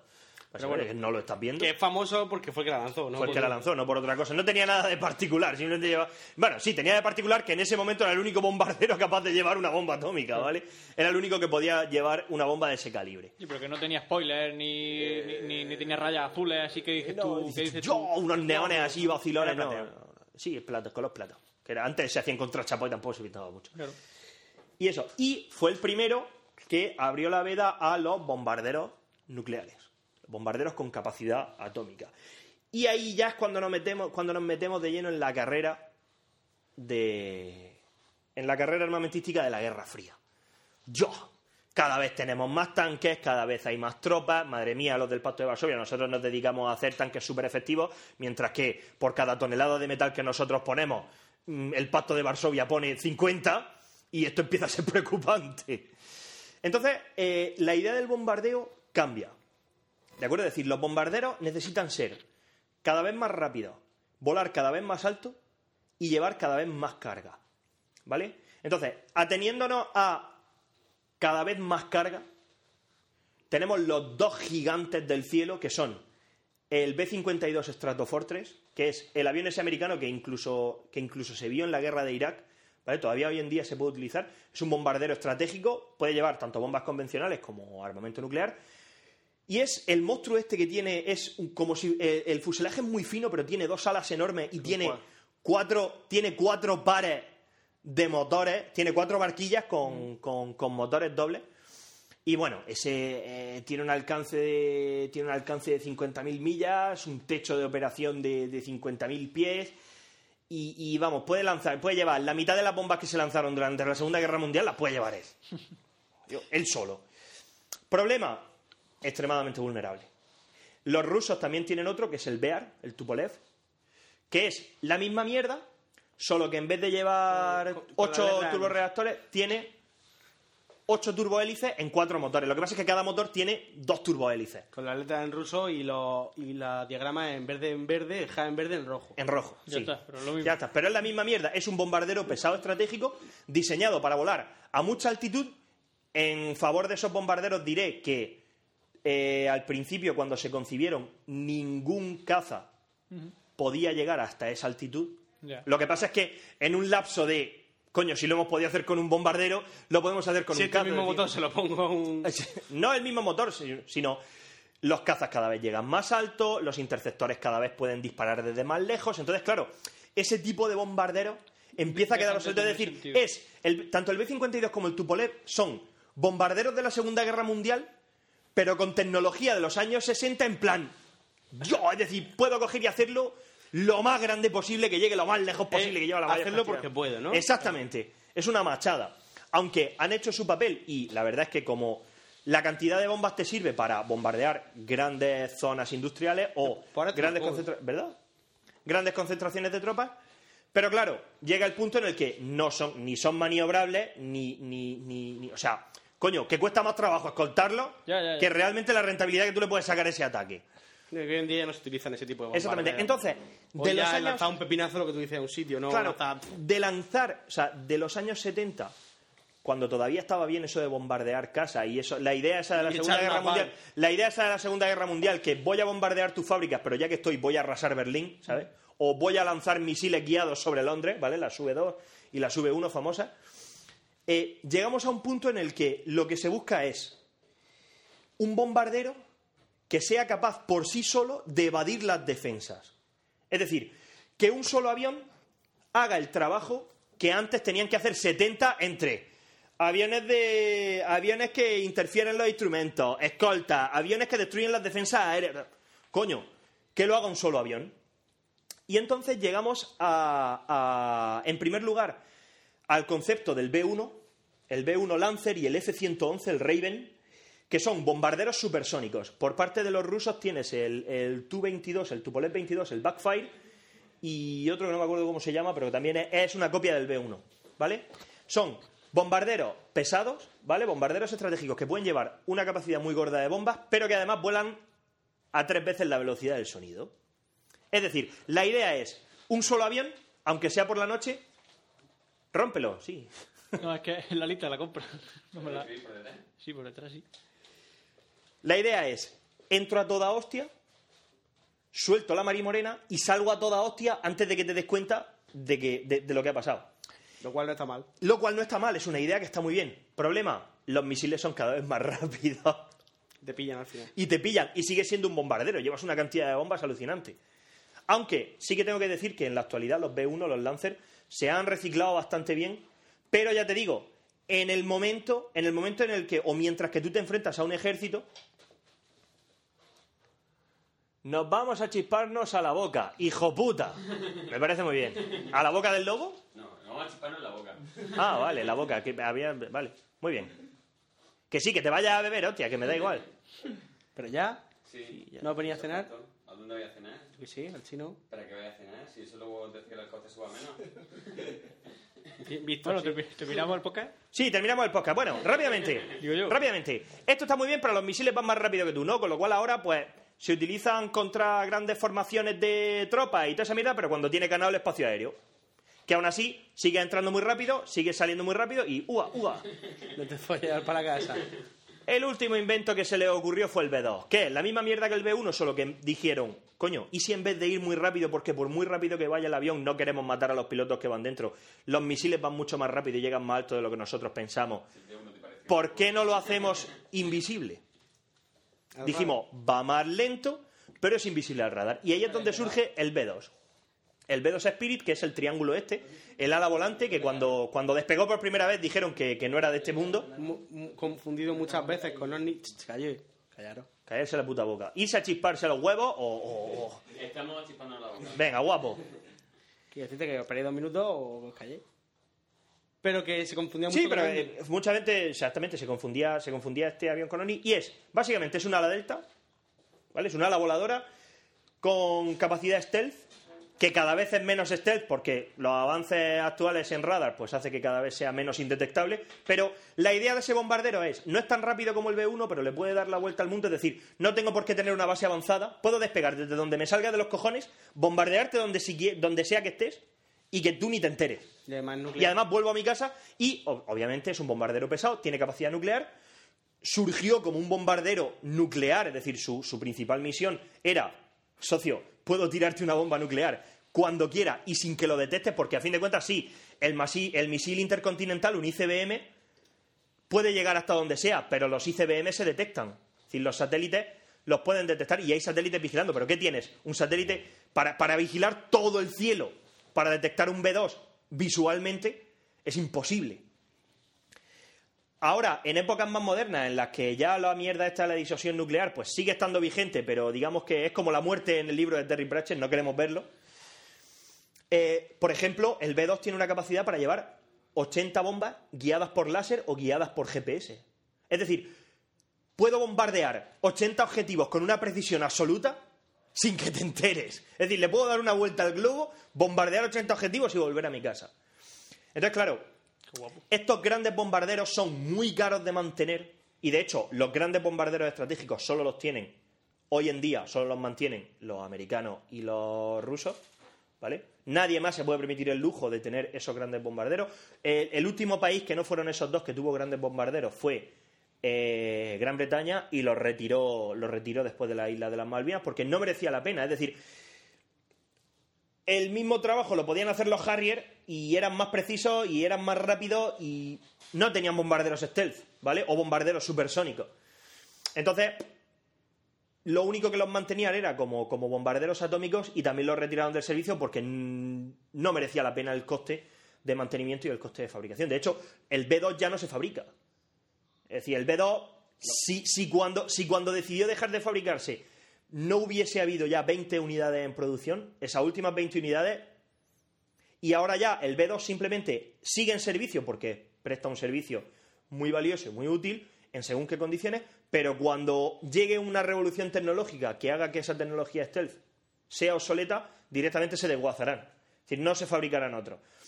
Y el tema está en que ahora, en, como hace ya tiempo que no hay grandes operaciones contra grandes ejércitos, es decir, todos estos bombarderos se crearon pensando en un enfrentamiento a gran escala Soviética. con la Unión Soviética o con Rusia, pues han, de- han perdido en cierto modo su utilidad. Es decir, es lo que te digo, vale, sí, eh, cuando se atacó Irak sí que había concentraciones de tropas, tal, pero una vez que tú destruyes todo eso, cuando estás en una guerra contra insurgencia, ¿vale? O en, la, o en un enfrentamiento asimétrico donde el otro ejército realmente, es lo que te digo, los talibanes no tienen, no tienen grandes depósitos de suministros, no tienen sí. grandes bases, no tienen toda esa mierda. Pues ahora los bombarderos se utilizan, o sea, los bombarderos se utilizan más en plan apoyo cercano. Es decir, estamos en un fregado, llamas a los A10 que pueden estar dos horas dando vueltas por encima del campo de batalla y cuando los necesitas sueltan 15 toneladas de, de explosivos y vuelven y no pasa nada. Y además son duros que vuelven llenos de agujeros y siguen volando. Y vuelvan con media ala y vuelan con un motor y esto es la puta hostia. ¿Vale? Entonces, claro, hasta que no haya un, un conflicto en el que sean dos países, un conflicto en condiciones, en el que, en el que cuando veas la masa de tanques te plantees seriamente tener que lanzar una bomba nuclear, ¿vale? Para parar el avance de esa gente. Pues esos bombarderos han quedado relegados a un segundo plano y aunque se utilizan para hacer ataques de precisión, no es ese su papel fundamental. Es decir, su papel fundamental es, vale, yo puedo lanzar 80 bombas, pero quiero lanzarlas en un sitio para arrasar un complejo, para arrasar marinador. Imagínate que en Marinador, en vez de vender vacaciones, vendieran armas. La Moncloa. Bueno, la Moncloa tampoco es tan grande. ¿Vale? Pues ese tipo de bombarderos han perdido su utilidad. Está claro. Vámonos, que tengo que contarte una cosa. Tenemos mejores cosas que hacer. Pues nada, venga. Jupando. Pero vamos a terminar el podcast ya. Que se ha terminado si el es que- podcast. pero se ha terminado, pero Ya está, es si que no se- se acaba. Si no tengo nada más. Coño, pues sí que están aquí mirándome. Me, Pues, me pongo pues- nervioso. Es como si están meando y te miran. Ya, pero es que si no, no que, acabamos que nunca. ya está, dos horas. Mira, pero si, es una, pero si es un podcast de maricones, 2 horas y 37, pero ¿esto qué es? Si todavía para llegar a 50 minutos todavía queda. Bueno, que yo no tengo nada más que decir sobre esta mierda. Bombarderos, aviones muy grandes, tiran bombas. Vamos a decir lo de las jornadas de nuevo. Molan. Molan. Y vamos 50 minutos para eso. Quiero uno. Quiero, quiero uno. Quiero uno. ¿Los pilotos de bombardero también follan? No. Menos. Pilotos de bombarderos como los bajistas. ¿Sabes lo que te digo? Tú eres el que tiene talento musical, tú eres el que marca el ritmo y el que sabes componer, pero el que folla es el que tiene la guitarra porque tiene una perilla más guay que la tuya. No sé. ¿Te gusta mi perilla? Sí. Pero la de abajo. no, abajo ni perilla. Uh, cómo me gustan las salchichas pelonas. Bueno, pues ya está. Que acabe el podcast ya, hostia, que si no esto se puede Hay quedar hasta el que infinito. decir algo de Radio Post Castellano. ¿Qué hay que decir de Radio Post Castellano? Iba a decir algo, me han dicho los emails, eso. No, porque hay que contestar. Ah, que hay que contestarle. Ah, vale, ya está. Ya está. No hemos dicho nada. que, bueno, que, que ya está, que nos vamos. Que ya es hora. Y vamos a poner la promo esa. Ah, una promo pondremos. Sí, esa que había en el correo, esa que no sé ni de quién coño es. Alma adentro. Genial. Eso no es una peli porno. Digo, Suena, pe- suena a podcast de... Lo Más adentro. lo mismo un podcast de Dice, más adentro, eso no es la peli esa del tío que se queda inválido y lo tiene que hacer todo con la boca y dice, por ahí anda la cosa. Bueno, pues ya está, pues. ¿Te lo tragas ¿Te lo estás tragando o qué? Ay, oye, pues yo ahora estoy a gusto. Yo ahora puedes seguir hablando si quieres. Quita, quita, quita, quita la cabeza de encima para la casa. No me hagas bien. Chúpale, chúpale la frente, hecho algo. No me chupe, no me chupe la frente. Pégale un lengüetazo en la frente. Ay. Bueno, pues ya está, nos despedimos hasta la jornada de podcasting en Alicante. ¿no? Que haremos un poco de veremos, 50 minutos. 50 minutos, o sea, que va a durar dos horas. Solo habrá Duarte. Solo voy a hablar yo. y ya está. No, Duarte no va a hablar. Duarte tirará agua. Sí. Así que las primeras filas es posible que se mojen. Bueno, pues nada. Eh, ya está. Hasta luego. Ya está. Adiós. Yo soy Fran, yo soy Pencho, yo soy Duarte. Es verdad, es verdad.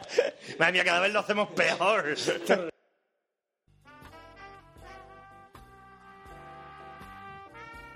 ¿Estás cansado de oír hablar de sexo? ¿Piensas que lo sabes todo sobre el sexo? Entonces es que no conoces el nuevo podcast Alma Adentro con Monique.